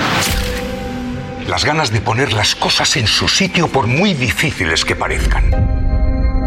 Bien, todos sabéis quién es Amaya Martín, la niña desaparecida, ¿no? Amaya. Amaya. Amaya. Sabemos dónde está Maya, no. No sabemos qué va a ser de ella y. Nos tememos lo peor. 8 de la mañana con 41 minutos y así presentamos a mi querido Eduardo Marín para que nos diga qué es lo que tenemos que ver este fin de semana y qué estábamos escuchando de fondo. Mi querido Lalo, buenos días. Buenos días, Alex. Saludos a toda la audiencia. Pues mira, estamos escuchando de fondo de justamente la serie, una miniserie de la que vamos a platicar, a recomendar, eh, serie española que es resulta muy muy atractiva, está Netflix, solamente seis episodios, se trata de La chica de nieve, que es un drama de suspenso sobre la desaparición de una niña de cinco años y de su búsqueda. Es una serie, Alex, que siempre mantiene nuestro interés y que a lo largo de estos seis episodios pues va revelando un relato que tiene diferentes aristas que se van entrecruzando con continuos flashbacks y que pues conforman un rompecabezas con diferentes pistas que se van moldeando, que van dándole sentido a este thriller de suspenso y que tiene su valor como testimonio psicológico de diversos personajes y como un retrato social que revela aspectos dramáticos de la vida real como por ejemplo la pederastia, la pederastia, perdón. Y bueno, la serie está basada en la novela de Javier Castillo de hace solo tres años, que se convirtió en un auténtico bestseller, le, que fue eh, un, un bestseller, sobre todo durante la pandemia, llegó a vender casi dos millones de ejemplares. Y bueno, la serie, en la serie hay cambios en varios detalles argumentales, como siempre sucede con las adaptaciones al, a la pantalla de, de obras los hechos en esta miniserie tienen lugar en Málaga, en la novela ocurren en Nueva York, durante el desfile de los Reyes Magos, que es una celebración muy tradicional y de gran asistencia masiva en España. Y bueno, en los primeros 10 minutos del primer episodio sucede la desaparición de esta niña en medio de la multitud, lo que desencadenará la historia, la investigación eh, policíaca y sobre todo una investigación de una periodista que es, digamos, el enfoque esencial de la serie, una periodista que tiene un pasado eh, traumático. Y bueno, se va armando todo este relato de suspenso, de intriga, que repito, es muy atractivo, que siempre nos atrapa, sin ir más allá ni tampoco de ser muy profunda, pero sin duda es una opción que vale la pena, una buena opción para ver en casa la miniserie de seis episodios de Netflix, La chica de nieve, Alex. la televisión para verla, ¿en dónde está? En Netflix. Netflix. Está en, en, Netflix, sí. Fue, eh, empezó hace, eh, pues más o menos a, hace unos meses y ha tenido un gran, gran éxito y en verdad sí vale la pena como, repito, una opción de entretenimiento porque siempre es de interés y es una, eh, una, una garantía pues de una opción muy válida en streaming está en Netflix. Gracias, mi querido Lalo. Nos escuchamos la próxima semana. Mientras tanto, que tengas buen inicio. Gracias. Feliz domingo. Hasta luego. No sabemos qué va a ser de ella y nos tememos lo peor. Si hay algo de lo que entiendo es el dolor. Quiero ayudarte a encontrar a tu hija. Alejandro Sánchez y el informativo Heraldo fin de semana.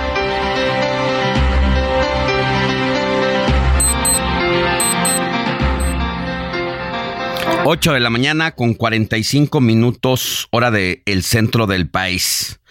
Y conforme pasan las horas después del ataque contra los israelitas por parte de este grupo islámico Hamas, cada vez vamos conociendo historias de más mexicanos que viven allá o que están atrapados en medio de la guerra ya nos decía ayer la gobernadora de Campeche, Laida Sansores, que por lo menos hay 21 campechanos en Israel. Un grupo de 21 mexicanos originarios de Campeche se encuentra en Israel en un viaje a Tierra Santa. En un mensaje en redes sociales, la mandataria estatal indicó que el grupo se encuentra bien y en el hotel en que se hospedan tienen refugio. Agregó que tanto el gobierno mexicano como la empresa turística que organizaba este tour están pendientes de su situación. Nuestros 21 hermanos campechanos que están ahora en Israel con el padre Efraín en una visita a Tierra Santa se encuentran bien. El hotel en el que están hospedados cuenta con refugio. El gobierno de México y la operadora turística están muy pendientes de ellos. Los campechanos estamos orando por ellos y por la paz. Es lo que escribió Laida Sansores. Pero bueno, apenas estaba dando cuenta de estas 21 historias de campechanos y ahora sabemos que hay otros 47 turistas de aguas calientes que están pidiendo apoyo para salir de Israel por el conflicto armado. Son 47 personas que se encuentran de vacaciones y ya han pedido apoyo para regresar lo más pronto posible ante el conflicto armado surgido entre esa nación y Palestina. Los excursionistas se encuentran hasta este momento, por fortuna, en buen estado y se ha dicho que están en espera pues de que establezcan el contacto con la embajada de México en aquel país, pues para que les digan qué van a poder hacer. Por lo pronto es difícil que aún que el gobierno de México tuviera la posibilidad y la disposición de usar un avión para ir al rescate de los mexicanos, pues en este momento por los ataques aéreos se han suspendido todas las llegadas y salidas de los aviones allá en Tierra Santa. Así que vamos a estar pendientes de lo que diga la secretaria de Relaciones Exteriores sobre estos movimientos y qué es lo que va a seguir más adelante. Pero para entender más de este conflicto entre Israel y Hamas, pues se trata de un conflicto de larga data que involucra a Israel, un estado en Oriente Medio, y Hamas, pues un grupo militante palestino que controla la franja de Gaza. Las tensiones entre ambas partes se han centrado en cuestiones territoriales, políticas y religiosas. Y eso ya no es nada nuevo. Pero lo que ha ocurrido en las últimas horas, sobre todo a partir del día de ayer, que mientras estábamos en vivo, estábamos dando la noticia exclusiva de estos ataques, un poco desafortunadamente, de repente como periodista acostumbrados a ver este conflicto allá, pero ya lo que fue sucediendo en el transcurso de los minutos y sobre todo en la llegada de las imágenes aquí a la redacción de El Heraldo Radio, pues nos hicieron ver que era una situación completamente diferente. Y yo por eso agradezco que esté en la línea telefónica a Aribel Contreras. Ella es analista de asuntos globales y coordinadora de la licenciatura en negocios globales de la Universidad Iberoamericana, para que nos ayude, doctora, a entender un poquito más de esta situación que está pasando allá. ¿Cómo le va? Buenos días. Hola, hola. Doctora Aribel. ¿Me escucha? Algo, algo ocurrió ahí porque escuchamos que quizás se le cayó el teléfono o algo parecido, porque justo cuando le pasábamos la, la palabra, escuchamos ahí algo, algo extraño. Ella, pues es especialista en temas globales y nos ayudará a entender eh, cuál es la, situación que está privando y eh, un poquito más de este conflicto armado que tiene datos históricos usted que saber. Por ejemplo, eh, este conflicto de Israel del siglo XX, pues lleva desde 1920 a 1948. el 2 de febrero de 2004, ya acá en, la época ya más reciente, el primer ministro de Israel, Ariel Sharon, anunció un plan para retirar todos los asentamientos judíos y las tropas israelíes de Gaza para finales de 2005. Querida Aribel Contreras, analista de asuntos globales y coordinadora de la licenciatura en negocios globales de la Universidad Iberoamericana, ¿nos escuchamos?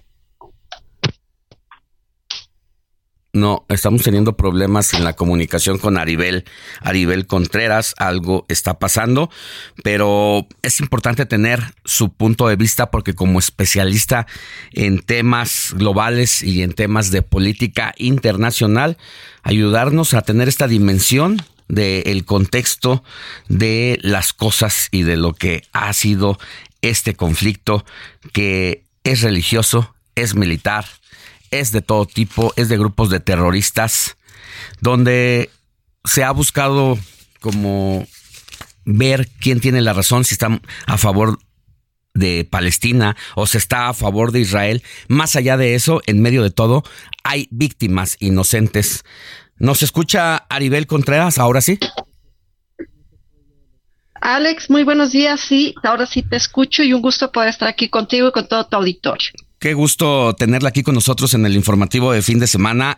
Qué mal que sea para volver a hablar de otra situación de guerra. Hemos tenido diferentes conversaciones, hemos hablado de Ucrania, de Rusia, cuando creímos que la humanidad y el mundo pues estaba experimentando y que no íbamos a volver a tener una situación armada. Hoy hemos vivido una situación diferente a lo que se ha venido viviendo entre Israel y Palestina en los últimos años. Creo que ha cobrado otra dimensión, doctora. Totalmente, Alex. Estamos en un escenario de arenas movedizas con gran incertidumbre y donde en alguna ocasión tú y yo platicábamos, Alex, sobre la importancia de prestar atención a las nuevas crisis globales, pero también a los nuevos actores. Eh, me refiero a actores, a grupos o personajes que no precisamente son políticos, pero que se convierten en actores políticos dentro de este escenario internacional.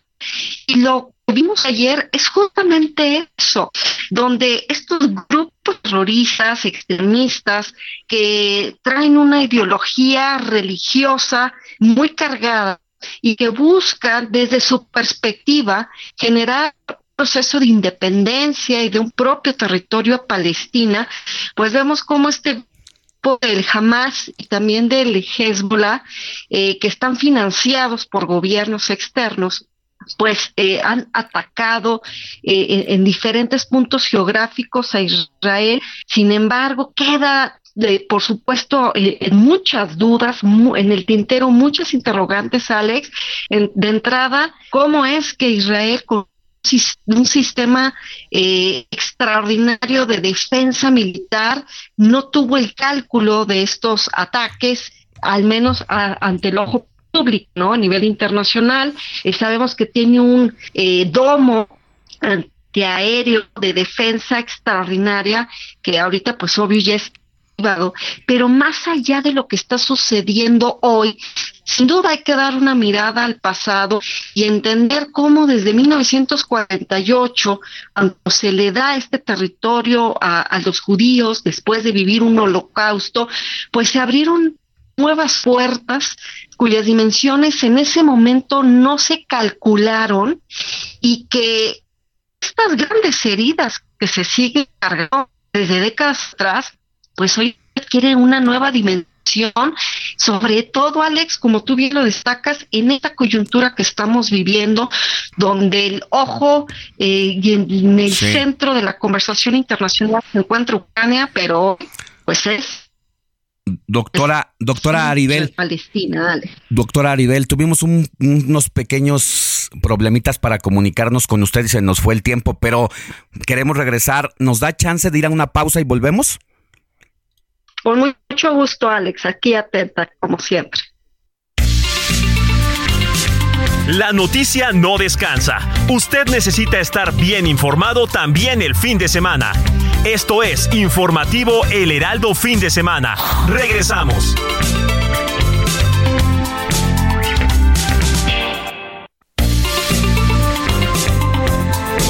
Siga en sintonía con la noticia. Alejandro Sánchez y el informativo Heraldo fin de semana. Continuamos.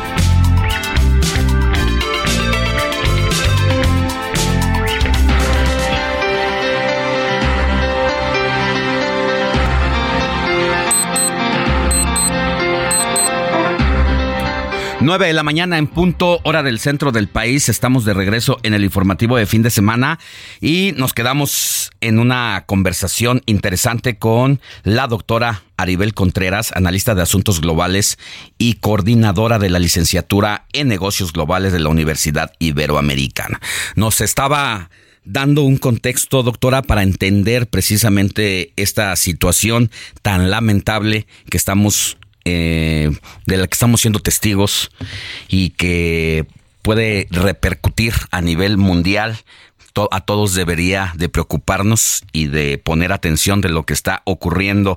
¿Cómo ha visto en las últimas horas eh, el posicionamiento de las naciones poderosas en torno al conflicto? Hay algunos que se han pronunciado a favor de Israel, otros a favor de Palestina a dónde puede llegar esta polarización de naciones en torno a estos protagonistas de la nueva guerra de este siglo. Muy interesante tu planteamiento, mi querido Alex, porque sin duda vemos cómo el mundo nuevamente vuelve a dividirse ahora a la luz de esta eh, escalada de conflicto que se vive entre Israel y Palestina. Vemos que el gran aliado, Estados Unidos, pues obvio, no solamente ha condenado este ataque, sino que además eh, se dice que el día de ayer Joe Biden emitió una asignación presupuestal de 8 billones de dólares de apoyo a Israel. Vemos también que hay que estar muy atentos de cómo se mueve Rusia, si es que hay alguna reacción por parte de Irán y también eh, cómo es que el presidente turco Erdogan eh, va a pronunciarse, ¿no? E, es decir, es una zona convulsa de gran carga geopolítica, donde hay muchos intereses y, hay que estar muy atentos sobre las próximas horas y los próximos días, sobre cómo se moverá el péndulo en, en estos centros de poder que he mencionado, a la luz de que seguirá, seguiremos viendo nuevos elementos, nuevos factores que estarán dando una escalada. Eh, a Ucrania pues no le, no le está conviniendo mucho porque ahora la conversación es, es tema ya no es Ucrania. Eh, estaremos atentos también de ver si Estados Unidos le seguirá alcanzando, políticamente hablando, las autorizaciones al interior del Congreso para seguir financiando Ucrania, pero ahora también Israel.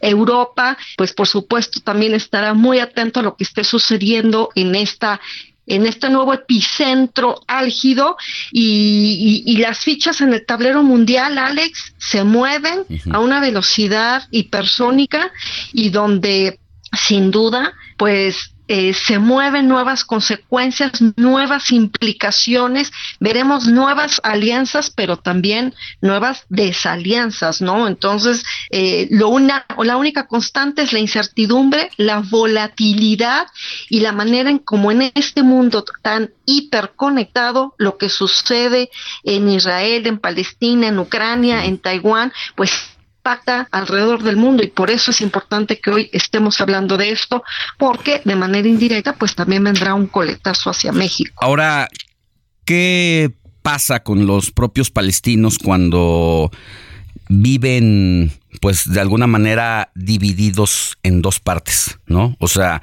está por un lado eh, el Palestina rebelde con este grupo pues prácticamente en situación de guerra declarada desde hace algunas décadas, pero por el otro también está pues los palestinos que dentro de ahí pues, viven encarcelados como en un gueto en su propio país. Y esto me lo, me lo recuerdan aquí en, en redes sociales, Eugenia Olson. Claro, y, y, no olvidemos, Alex, que resoluciones al interior del Consejo de Seguridad de las Naciones Unidas que no han sido cumplidas, eh, sobre todo por parte de, eh, Israel. Eh, esto lo que ha generado son nuevas fracturas sociales donde Jerusalén pues está dividida, el lado este, el lado oeste, y donde Palestina pues no puede entrar a esta parte territorial cuya soberanía está a cargo de Israel. Hay muchas limitaciones donde inclusive ayer Israel había dejado de suministrar energía y vaya emblemático día que fuera eh, ayer sábado que es Shabbat para o sea, es decir, el día de descanso para los judíos, eh, esto tiene un gran significado, pero más allá de esta parte religiosa, eh, en una situación en la que que eso fue muy Estamos perdiendo comunicación clara con la doctora Aribel Contreras, a ver si podemos restablecer un poquito la claridad de lo que merece la audiencia para cerrar con ella en estas conclusiones de lo que está pasando allá en el otro lado del mundo, en Tierra Santa. Es uno de los temas más complejos a nivel mundial tratar de entender eh, esta situación de guerra y mm, llevarlo a que solamente es como un grupo y es parte de un territorio y de una independencia. Es una serie de factores que entremezclan una complejidad en la situación desde hace por lo menos más de 80 años que se ha venido recrudeciendo eh, el conflicto y que quién lo iba a decir, ¿no? En esta tierra santa, tierra de Jesucristo y de la religión, que se fuera a vivir esta situación tremenda desde hace muchos años y que hoy estamos en la guerra de guerras después de la que vimos en este siglo de Rusia, Ucrania, pues hoy Israel y Palestina viven una situación. Y pues hablábamos de los complejos que representa, querida doctora Aribel Contreras, tratar de entender esto porque es una situación de factores, como bien lo dice, eh, pues para como para reducirlo nada más en un grupo contra otro grupo, sino el tema de lo religioso, lo político, el terrorismo, lo, que se disputa económicamente, qué complejidad de, de tema y de, aborda, de abordarlo desde distintos ángulos creo que es necesario, ¿no? Totalmente, Alex. Eh, es un tema multidimensional, multifactorial, eh, con múltiples actores y por lo tanto esto no se va a resolver en un plazo inmediato porque no olvidemos que al interior de Israel eh, Benjamín Netanyahu ya de por sí vive una convulsa agenda, doméstica a la luz de esta reforma judicial que ha intentado desde hace meses implementar en su país por las alianzas de ultraderecha, de derecha que gestionó en diciembre de 2022 para volver a llegar al poder.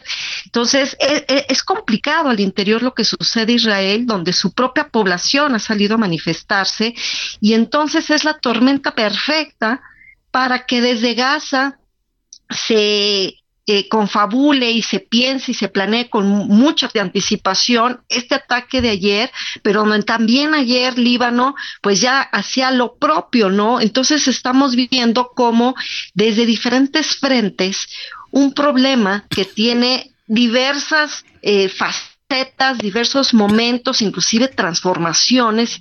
Eh, hoy eh, eh estamos atorados en un tema que fue del pasado y como no ha quedado resuelto, pues hoy en el presente sigue eh, alzando y atizándose el fuego social donde con el respaldo de otros gobiernos, principalmente se apunta al gobierno eh, iraní, eh, pues ahora es Israel el que está siendo atacado por estos drones hechos en Irán, eh, los mismos drones que se han utilizado en Ucrania por parte de la invasión de Rusia, pero donde también veíamos cómo desde el año pasado el anterior eh, primer ministro de Israel no dio el respaldo a Ucrania, no apoyó a Zelensky cuando se le pidió apoyo militar para poder defenderse de Rusia y es ahora Israel quien está siendo atacado por este tipo de artefactos. Entonces vemos cómo hay un golpeteo, hay efectos eh, de efecto colateral y me parece que esto va a impactar esta este intento de solución de construir una agenda de paz y de seguridad internacionales, me parece que cada vez estamos más lejos y así como estoy convencida de que desde hace tres años ha venido argumentando que vivimos una segunda guerra fría 2.0, pues de igual manera considero que el camino para despresurizar este tipo de epicentros de conflictos, pues cada vez se convierte más complejo eh, no solo para la región, sino para la misma credibilidad de las Naciones Unidas de por qué hoy pues hablamos nada más de guerras, ¿no? Y entonces este, este conflicto en especial, que era desde mucho antes el de Ucrania, vuelve a adquirir relevancia, Alex, y es una manera también de hacerle saber al mundo que el conflicto entre Israel y Palestina no ha terminado y que la guerra en Ucrania no es el único conflicto a nivel internacional. Bueno, pues yo le agradezco, doctora Aribel Contreras, analista de asuntos globales y coordinadora de la licenciatura en negocios globales de la Universidad Iberoamericana, que haya tenido estos minutos para el informativo de fin de semana. Que tenga buen día y muchas gracias. La agradecida soy yo, Alex. Igualmente, un fuerte abrazo a todos en cabina, a todos y sigamos atentos porque esto apenas es el inicio de una nueva era en este conflicto en Medio Oriente. Hasta pronto y un abrazo. Esto es Noticias a la Hora. Heraldo Radio le informa.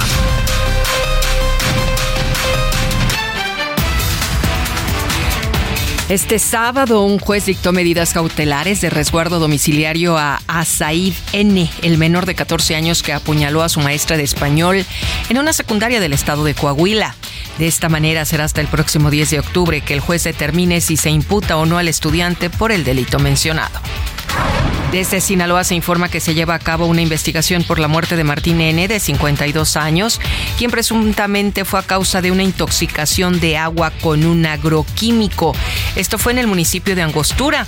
A este sujeto lo encontraron acostado entre la hierba bajo un árbol con espuma en la boca. Gustavo Ricardo N. fue vinculado a proceso por maltrato animal luego de que presuntamente lanzó un artefacto explosivo al perrito Pelusa en Atizapán, Estado de México, el pasado 23 de septiembre, lo que le provocó diversas lesiones y la amputación de la extremidad izquierda. La exportación de ganado en pie aumentó este ciclo, pero sigue por debajo de la cifra récord de hace tres años. Así lo indicó Juan Carlos Ochoa, el expresidente de la Unión Ganadera Regional del Estado de Sonora. En Guerrero, cuatro municipios que han sido azotados por la violencia en los últimos meses no han podido regresar a clases presenciales. Así lo reveló la Secretaría de Educación Estatal que aseguró que en estos lugares se han implementado clases virtuales.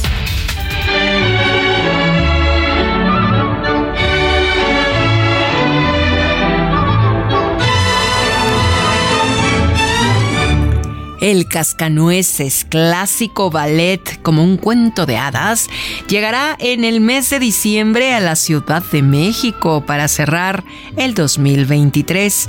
El evento está programado en el Auditorio Nacional, que se ubica en Paseo de la Reforma, número 50 en la Alcaldía Miguel Hidalgo. Los días que estará el Cascanueces son 15, 16, 17, 19, 20, 21, 22 y 23 de este doceavo mes del 2023. Iniciará a las 19.30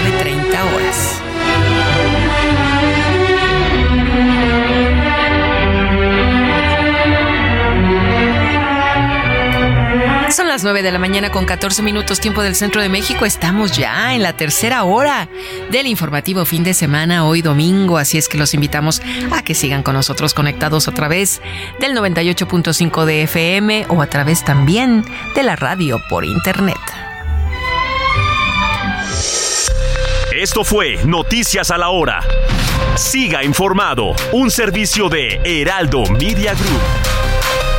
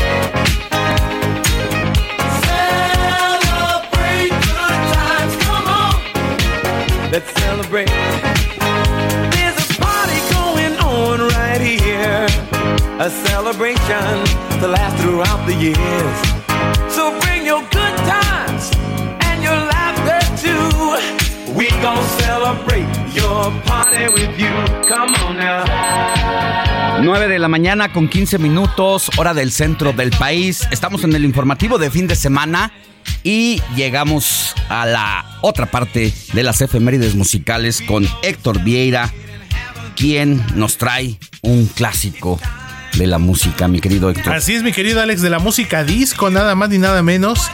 ¿Ochentas? Esto, justo en el mero inicio de los ochentas. 1980. para Finalizando ser exacto. 70s. Sí. Es correcto, mi querida Moni. Yo iba en la primaria. Mira nada más, yo estaba apenas saliendo del cascarón. Bueno, no, no, entre la primaria iniciando, no, tampoco. ¿Qué tal, mi Moni? eh? Del kindergarten. El kindergarten. Es correcto. Y esto que estamos escuchando, Moni, Alex, amigos del auditorio, ¿Qué Celebration. es? Celebration. de la agrupación estadounidense Cool and the Gang. Y esto lo estamos escuchando porque su fundador, Robert Bell, mejor conocido como Cool, de ahí es donde viene el nombre de este grupo, Cool and the Gang. ¿Cuántos años está Su fundador y vocalista está cumpliendo hoy 73 años de edad. Y este tema forma parte de su disco titulado Celebrate, lanzado en 1980. Entonces, con algo movido? Movidito, disco que muchos relacionan y sí la época de la música disco fue la década de los 70, aunque todavía a principios de los 80 fue fuerte. cuando todavía tuvo su auge con canciones como esta y con algunas, por ejemplo, de Diana Rose. Y bueno, por eso estamos escuchando hoy Celebration de Cool and the Gang. Rápidamente para cerrar, una canción que también les recomiendo mucho de esta agrupación Cool and the Gang, que se llama Cherries. Muy romántica. Ahí para que la busquen nuestros amigos en la red. Va que va, gracias. Seguimos con más Alex Money.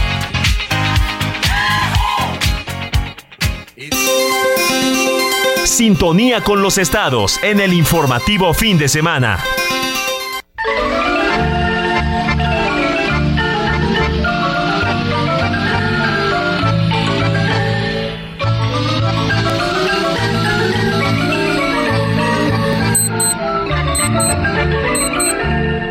Seguimos en nuestro recorrido por todo el país, donde el Heraldo Radio tiene frecuencias radiofónicas y toca turno a Oaxaca con nuestro conductor estrella, Pastor Matías Arrazola, a quien usted puede escuchar todos los días de 6 a 7 de la mañana y por si fuera poco, de 15 a 16 horas, es decir, de 3 a 4 de la tarde para llevarle las noticias más relevantes de la entidad. Mi querido pastor, y para rematar con broche de oro, los todos los domingos aquí en el informativo de fin de semana a esta hora de la mañana para darnos a conocer la agenda, lo que fue noticia y lo que será noticia también. Muy buenos días, ¿cómo estás?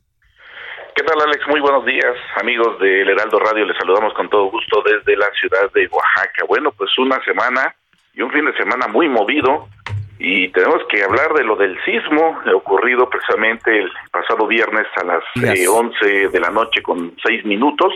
Ya ni me Bueno, digas, pues, me de acordé seis mucho, grados. mucho de ustedes, de tus paisanos, de ti, porque eh, hay que recordar que el epicentro de este sismo es de esta parte más estrecha, más flaquita de la República Mexicana. Y quienes hemos experimentado los sismos de allá ocurren completamente diferente a como nos llegan a la Ciudad de México.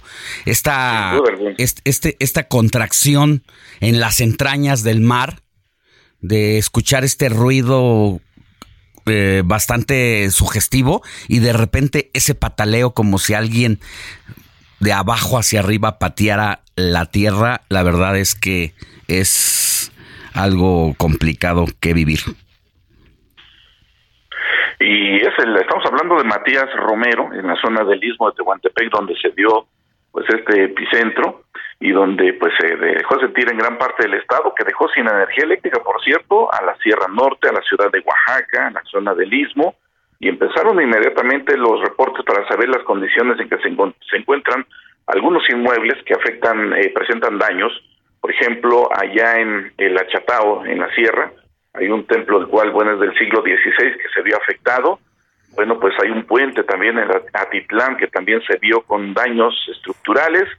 Y bueno, no se diga también la carretera que conduce de la ciudad de Oaxaca al istmo de Tehuantepec, la 190, donde, bueno, pues eh, vinieron abajo grandes rocas que tuvieron que llegar maquinaria eh, pesada para poder retirar pues todas esas grandes rocas eh, ante el derrumbe que se dio por el movimiento que fue muy severo, que sentimos muy fuerte aquí en la ciudad de Oaxaca, y no seguía el istmo de Tehuantepec donde fue el epicentro. Sí, en estos momentos las revisiones y porque déjame decirte, Alex, que hasta el momento van, eh, pues eh, las réplicas han sido constantes, por lo menos hablan de siete considerables. La última ocurrida esta, esta madrugada en San Blas Atempa de 4.9 grados, así es que sigue temblando y mientras tanto pues están en alerta las autoridades de protección civil, la Guardia Nacional y otras corporaciones que además también se le ha dado la instrucción para que estén en un monitoreo constante por este sismo. Déjame decirte que al momento de que se llevó el, movimiento telúrico, se llevaba a cabo en aquí en la ciudad de Oaxaca, en el auditorio de la Guetza, un evento de Natal Cano, pues con una asistencia considerable de personas. Algunos no pues se percibieron, algunos presentaban como crisis nerviosa debido a que agentes de seguridad se llevaron al artista, pues inmediatamente cuando estaba temblando, pues esto por supuesto que puso nervioso a muchos de los asistentes, pero de ahí en fuera, bueno, pues solamente estamos en un monte- constante de lo que sucede aquí en Oaxaca.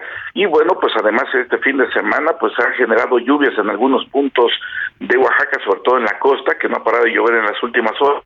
Se eh, pues informó de una tormenta marina que pues afectó algunas techumbres de viviendas y lluvias constantes debido a los fuertes vientos que se han presentado en el lugar y estaremos ahí muy pendiente para atender este asunto.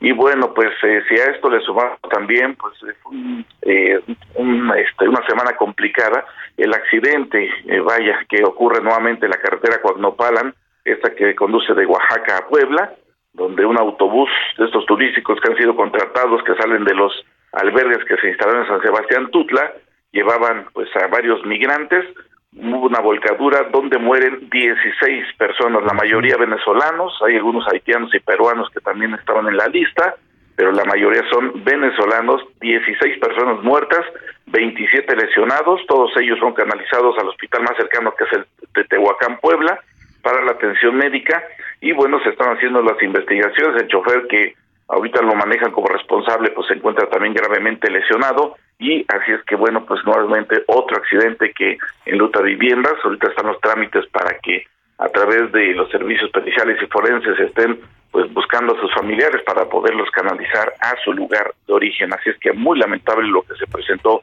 este fin de semana en cuestión también de este fuerte accidente con 16 personas muertas. En estos momentos te comento nada más, Alex, rápidamente que en la zona de Monte, Monte Albán, que es la zona arqueológica muy concurrida, se ve afectada por más de 15 mil turistas que no han podido llegar debido a un problema que el INA está impidiendo la instalación de más vendedores ambulantes, más vendedores quien llegar al lugar, eso ha complicado la situación y mantienen el cierre de este centro, esta centro, zona arqueológica, la cual es muy concurrida durante todo el año aquí en Oaxaca. Bueno, pues vamos a seguir pendientes, son varios temas los que hay que estar atentos en el transcurso de esta semana. El tema de la migración sin duda seguirá siendo complicado, pero la próxima semana volvemos contigo, mi querido pastor. Te mando un abrazo, muchas gracias. Otro abrazo de vuelta y, y saludos y feliz domingo para todos. Feliz domingo. Nosotros vamos a una pausa, pero al volver, Moni Reyes aquí ya tiene los mensajes. ¿No, Moni? Sí. Sigan escribiendo. Al 55 91 63 63 51 19. Muy bien. 55 91 63 51 19. Pausa y volvemos con más.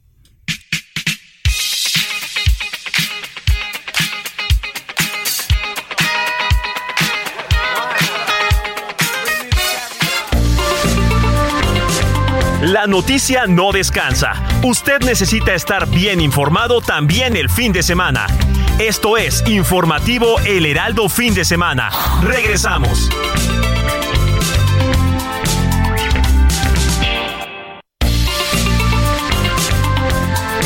Siga en sintonía con la noticia. Alejandro Sánchez y el informativo Heraldo Fin de Semana. Continuamos.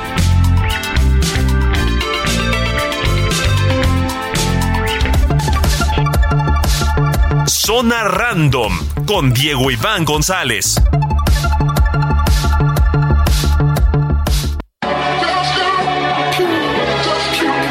First person shooter mode. We turning your son to a funeral. To them niggas that say they don't office, you better be talking about working in cubicles. Yeah, them boys had that lot, but I knew the code. lot of niggas debating my numero. Not the three, not the two, I'm the UNO. Yeah. Drizzy, this shit like the Super Bowl. Man, this shit done it big as the. Big as the what? Big as the what? Big as the what? Big as the Super Bowl, but the difference is it's just two guys playing shit that they did in the studio. Niggas usually send their verses back to me and they be terrible, just like a two-year-old. I love a dinner with some fine women when they start debating about who the gold. I'm like going. 9 de la mañana con 31 minutos, hora del centro del país, y entramos así en la zona random de Diego Iván González para que nos diga qué nos va a presentar hoy. Buenos días, Alex, y por supuesto a todo tu auditorio que nos viene escuchando. Y Moni, y Andrés, y a toda la, la producción, ahí a Héctor Vieira y a Quique Vázquez, y a Arturo Quique. Quiroz en la, en la ingeniería. Quique, sí, ¿no? Hernández, Hernández, Hernández. Ah, perdón. Ya te disculpa. cambiaron el apellido, mi querido Pero Jake. bueno, el día de hoy hablaremos de un artista de- del cual ya hemos hablado en repetidas ocasiones en este espacio y es el cantante Drake. Pero primero que nada, demos un contexto de quién es este cantante para las personas que nos están sintonizando por primera vez o no conocen tanto de este género y pues vamos a darles un poco de contexto, ¿no? Drake es el décimo artista más escuchado en plataformas digitales con más de 70 millones de oyentes mensuales y con más de 192 premios, incluyendo 4 Grammys y más de 47 nominaciones a dichos premios.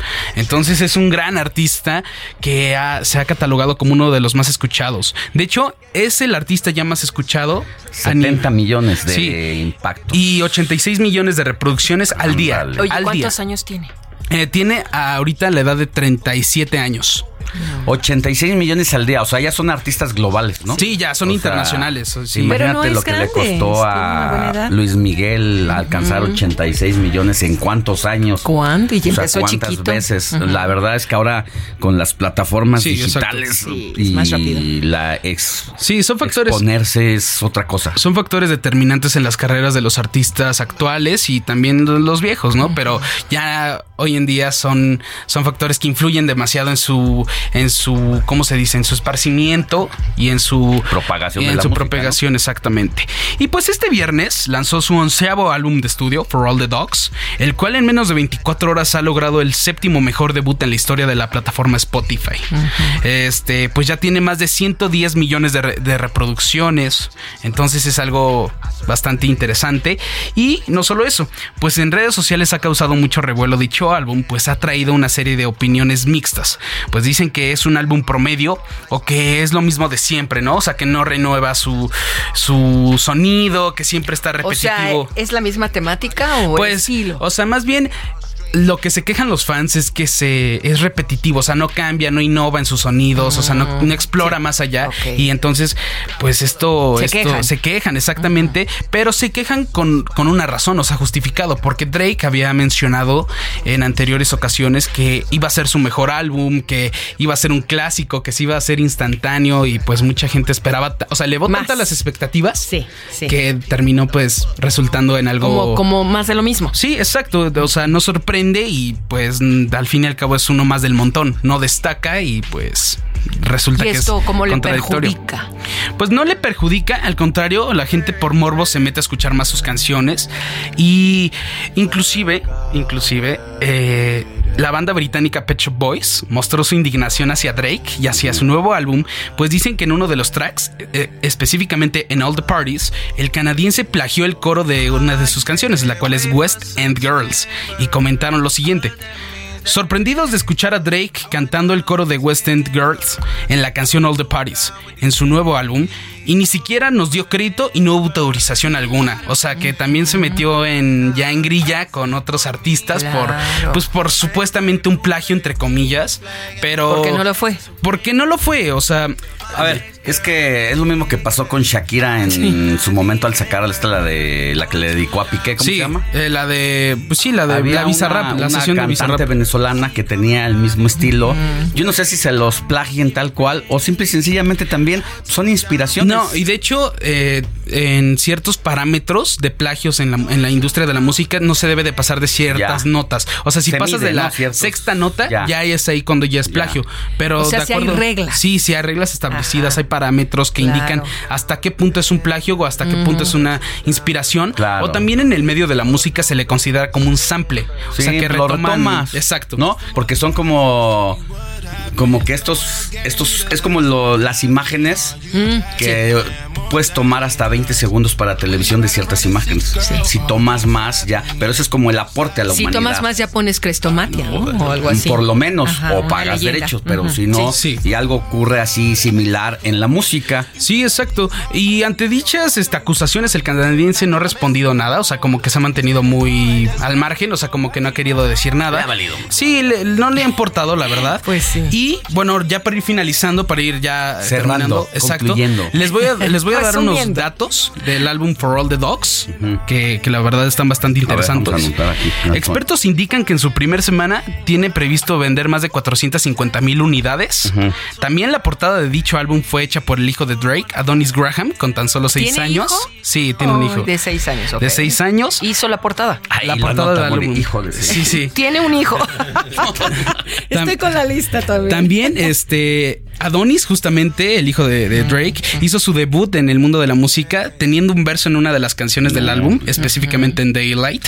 También, después del lanzamiento de este álbum, Drake indicó que se tomará un, un largo, pero largo descanso. Descanso. de la música, o sea que no sacarán definitivamente nada por cuestiones de salud personal y que quiere dedicarse más a la Oye, crianza de pero su ¿cuánto hijo. tiempo va a tardar? Nunca dijo, no especificó, Ah. sino que dijo voy a tomar un largo Puede tiempo. ser un año, o meses sea, o algo, Yo creo que sí va a ser bastante porque en estos últimos Sí. años ha venido sacando muchos discos. O sea, sí, muy constante. Pero yo creo que ahorita se va a tomar ¿Cuál es el un otro? gran tiempo. También, este. semanas antes del lanzamiento, Drake tuvo una, unos roces con la actriz Halle Berry por el uso de su imagen en- sin autorización en uno de los Sí. sencillos que había sacado. También el último, nada más para que se den una idea y la magnitud de, de, que- de a qué nivel está este Drake, eh, está a un éxito, a un éxito de superar a Michael Jackson. Es decir, no, ¿Qué tal? solo le falta una canción en colocar en el 100 Billboard para superar al rey del pop como el artista con más hits en el top de Billboard. Entonces, pues por eso hay que tenerlos en el radar. Sí, no descartarlos, muchachones. no descartarlos. Por lo menos como puede ser que te guste o no te guste, pero yo creo que como un tema de cultura general, Cultura sí, musical. no está mal. No, general, ahí. ya son general. O sea, Sí. para ser de los artistas más escuchados, pues es definitivamente interesante, Bueno. Alex. Y bueno, y está a un paso, ¿no? De Sí, a un hit, a un hit de, un de- hit? de superar a Michael Jackson. Y Michael sin Quizá la redes. próxima semana ya. Sí, les traeré la actualización. A ver qué pasa. Bueno, conste, gracias Diego. Iván González, que tengas buen día. Gracias a ti, Alex.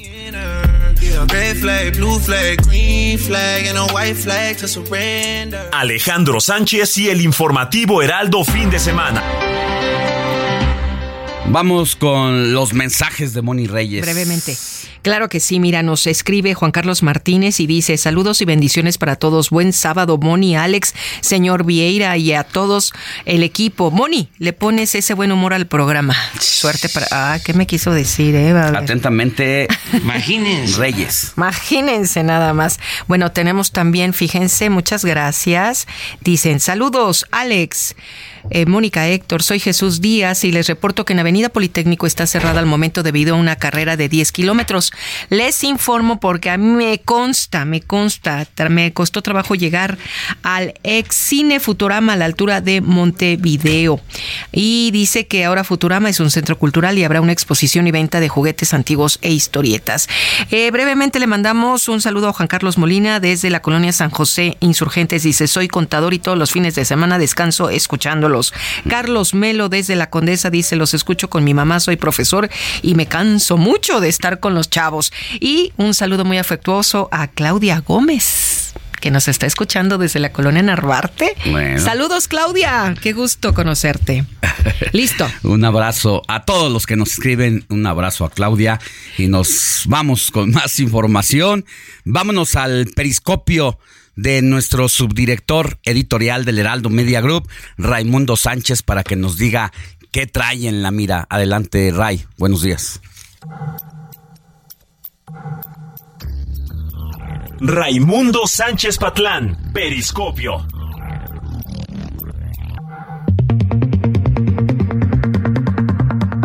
Buen día, mi querido Alex. Te saludo con gusto a ti y al auditorio de Heraldo Radio.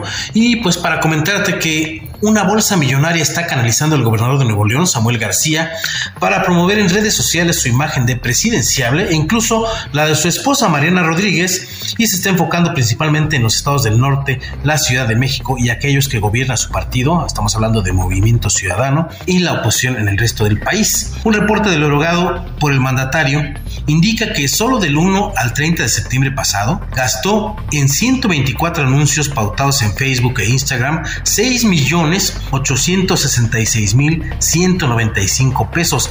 Estamos hablando de un promedio de 228 mil 873 pesos diarios únicamente Alex en las plataformas ya citadas. A la entidad que más le ha invertido en pautas el mandatario regio es la Ciudad de México, justo donde la oposición arrebató a Morena en 2021 nueve de las 16 alcaldías. Ahí metió 2 millones 278 mil pesos que representa 33.18% de todo el gasto mensual. A los estados del norte, eh, Samuel García destinó 2 millones 429 mil 700 pesos en ese mes, siendo Chihuahua gobernador, gobernado por la panista Maru Campos, donde gastó 22% de ese total. En Baja California erogó 19%, en Coahuila de gobierno priista 16%, en Tamaulipas 15%, en Sinaloa 12%, en Sonora 9% y en Durango, donde gobierna el aliancista Esteban Villegas 4%. En Jalisco, donde gobierna su correligionario emesista Enrique Alfaro, Samuel García invirtió en promoción en redes 1.151.500 pesos y en Yucatán del panista Mauricio Vila el gasto fue de 416.196 pesos. Eh, son cuatro los ejes, Alex, que conforman la estrategia de posicionamiento en esas plataformas digitales. El primero tiene que ver con difundir su plan maestro, creado para garantizar el suministro de agua en Nuevo estado que vivió, como sabemos, una crisis de líquido en los últimos años y para eso canalizó 2.625.998 pesos. El segundo rubro de interés para Samuel fue cacarear la inversión de 4.500 millones de dólares por parte de Tesla, propiedad del magnate Elon Musk, a fin de construir una planta en la entidad. Para eso y para la promoción de esto desembolsó 1.409.609 pesos. En esta estrategia, el mandatario neolonés incluye el uso de la imagen de su esposa Mariana, a quien perfila como candidata a senadora, y por supuesto la de su hija. De hecho, la promoción de su cónyuge es el tercero de los cuatro ejes de la estrategia de posicionamiento y se enfoca en ligarla con la rehabilitación del DIF Capullos y para eso se gastó el gobernador la, eh, la cantidad de 1.364.699 pesos. El cuarto rubro, Alex, por supuesto, lo dedicó a promocionar su imagen personal con una erogación de 1.235.000 pesos en un mes, solo en estas plataformas mencionadas, hay que reiterarlo, y habrá que ver cuánto le ha redituado esa estrategia de gasto en Facebook e Instagram, pues la encuesta del Heraldo de México Poligrama, eh, recordarás del pasado 12 de septiembre, eh, pues ubica a, al Regio en el tercero de tres lugares con apenas 12.5% de las preferencias y bueno, hasta, hay que decirlo, hasta el apartado de indecisos lo superó con 12.6%. Estamos hablando de que está lejos, muy lejos de las virtuales candidatas de Morena Claudia Sheinbaum, que tiene 44.2%, y la del Frente Amplio por México, Xochitl Galvez, que tiene 30.7%. Y por lo que parece, la apuesta de don Samuel no es rebasarlas, ni mucho menos ganar la presidencia de la República, al menos así lo ha dejado ver el juicio de protección de derechos políticos electorales que interpuso ante el Tribunal Electoral, que en resumen busca evitar que el Congreso Estatal de mayoría priista y panista le niegue la licencia para separarse del cargo, designe a un mandatario interino y le impida regresar a la silla del gobernador. Lo que por demás, Alex, hace evidente que Samuel solo va a la competencia de estarle votos a una de las candidatas y esa no es Claudia Sheinbaum. 9 de la mañana con 44 minutos, hora del centro del país. Héctor Vieira. Sorpresas para nuestros amigos del auditorio del informativo fin de semana. ¿Qué les parece ir al cine? Pues cortesía de nuestros amigos de Cinépolis VIP, les vamos a regalar 10 pases dobles. 10 pases dobles para nuestros amigos que quieran ir al cine. Es muy fácil, tienen que escribir al informativo, al WhatsApp del informativo 55 91 63 51 19, repito, 55 91 63 51 19, su nombre completo y la frase quiero mis boletos. Y ya más tardecito me estaré comunicando con los ganadores y ya les estaré dando las 10 indicaciones. pases dobles para cualquier día de la semana. ¿De lunes a viernes? De lunes a viernes en cualquier sala VIP del país. Ajá, de Cinépolis, la película y el horario que quieran. Ok. O sea que vale la pena. Nada No, más sí es vale comprar las palomitas, la botana, los hot dogs y el boleto. Cinépolis Va. lo invita. Va de cuenta de Sinópolis, el informativo fin de semana. Es correcto, mi Alex. Gracias, Héctor. Seguimos con más. Vámonos ahora con José Luis Enciso y las recomendaciones literarias de este fin de semana. Adelante, José Luis. Lecturas con José Luis Enciso.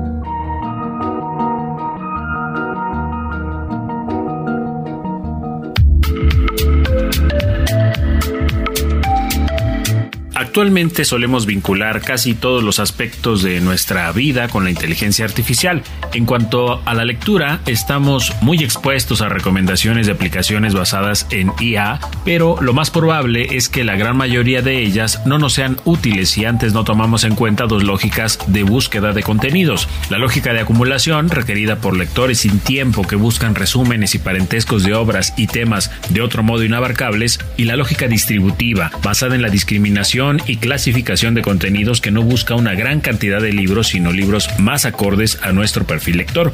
Ambas lógicas pueden y tal vez deban tenerse en cuenta entre nuestros recursos tecnológicos de educación y esparcimiento, por lo que antes de creerle a esos videos que nos recomiendan las mejores aplicaciones basadas en inteligencia artificial para lectores, es recomendable entender qué lógica lectora requerimos en realidad a fin de encontrar la aplicación más adecuada para nosotros. Mi exap arroba jl enciso.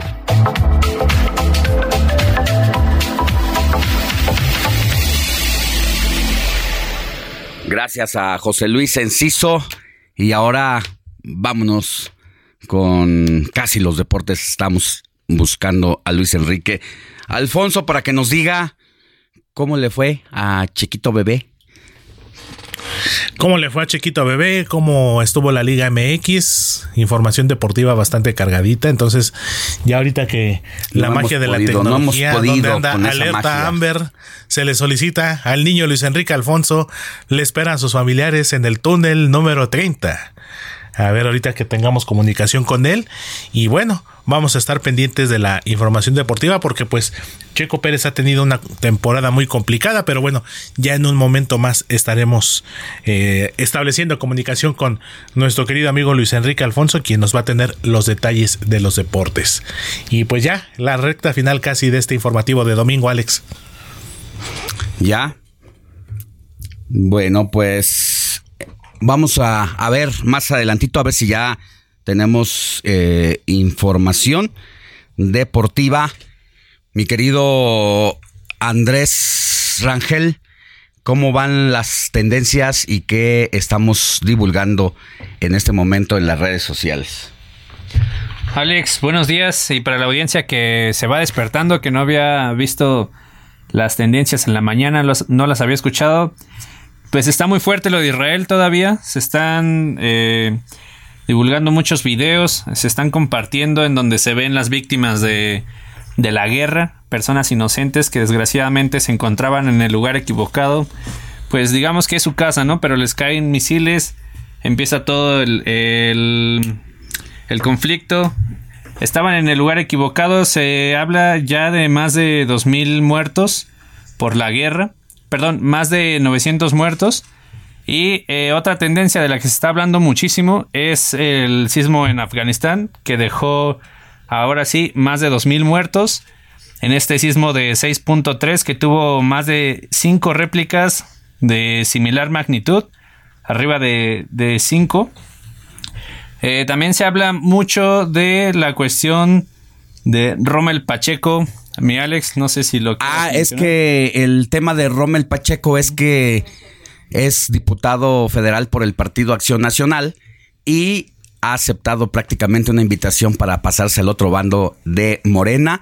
Recientemente se dejó eh, fotografiar con eh, la ex jefa de gobierno Claudia Sheinbaum y bueno, rápidamente recibió una paliza de parte de la son- de sus compañeros, pero también de la opinión pública.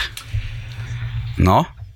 Así es, Alex, eh, muy cuestionada esta decisión porque no olvidemos que Rommel Pacheco hace cuestión de un mes estaba prácticamente celebrando de la mano con Xochil Gálvez su nombramiento como coordinadora del Frente Amplio por México y bueno, también ya ha habido algunas comparaciones en el sentido de que pues lo ponen a la par de Ana Gabriela Guevara en el sentido de que quiere hueso, quiere dirigir la CONADE y no sería la primera ocasión y bueno, también eso lo mencionaron Esas glorias muchos- deportivas que acaban en otros pasos y hace que se nos olvide lo grandioso que fueron del otro lado. Exactamente, justo lo acabas de dar en el. Te la- acabas te de la dar en el. te la arrebaté. Exactamente, mi Alex.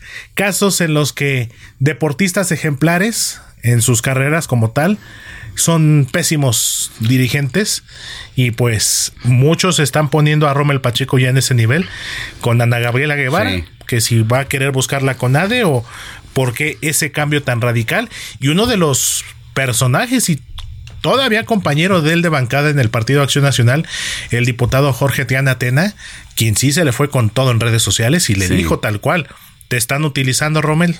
Qué Aguas. decepción. Aguas. Bueno, oye, antes de pasar a otra cosa, quiero leer un comunicado que me están enviando del equipo de Sandra Cuevas a raíz de un comentario que hice hace rato sobre el uso de la cuatrimoto que manejaba ella el día que fue a la central de abastos y quedó atrapada ahí y sobre las motos también de sus acompañantes que incluso les fueron retenidas por eh, la gente de la central de abasto y en este comunicado dice Sandra Cuevas alcaldesa de Cuauhtémoc con licencia temporal previo a realizar su segundo día de actividades de la jornada de posicionamiento por las 16 alcaldías desmintió al gobierno de la Ciudad de México al demostrar que la cuatrimoto y las motos que utiliza en sus recorridos no son propiedad de la demarcación.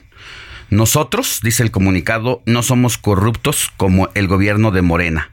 Sostuvo al señalar que las motos cuentan con permiso del estado de Guerrero, que es de Morena, y están rentadas solo por 16 días. Asimismo, a través de un video, detalló que dichas motos son marca Honda, mientras que las de la alcaldía Cuauhtémoc son BMW, de tal suerte que no hay ningún uso indebido de recursos. El gobierno de Morena miente por ignorancia y sin argumentos, reiteró Sandra Cuevas al señalar que su administración es de propuesta, mientras mientras que la de Morena es de violencia. Aquí con algunos errores ortográficos, pero aquí lo estamos leyendo el comunicado que emite Sandra Cuevas a partir del comentario que hicimos sobre si las motocicletas eran propiedad o no de la alcaldía.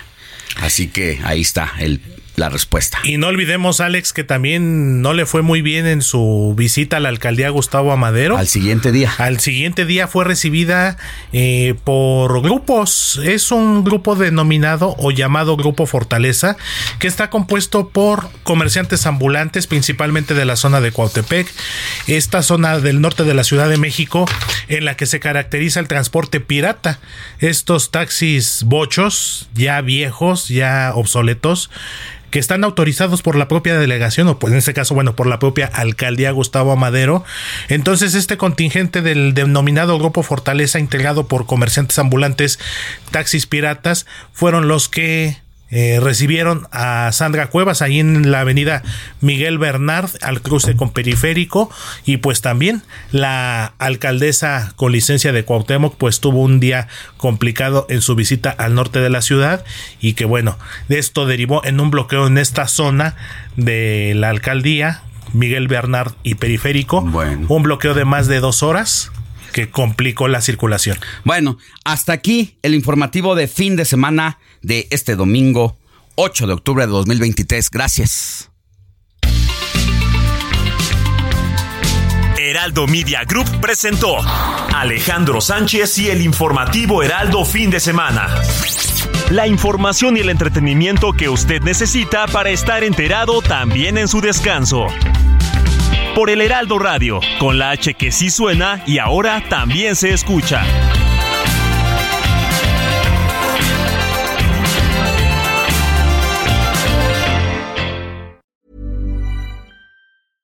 Hey, it's Paige DeSorbo from Giggly Squad. High quality fashion without the price tag. Say hello to Quince. I'm snagging high-end essentials like cozy cashmere sweaters, sleek leather jackets, fine jewelry, and so much more. With Quince being 50 to 80% less than similar brands. And they partner with factories that prioritize safe, ethical, and responsible manufacturing. I love that. Luxury quality within reach. Go to quince.com slash style to get free shipping and 365 day returns on your next order. Quince.com slash style.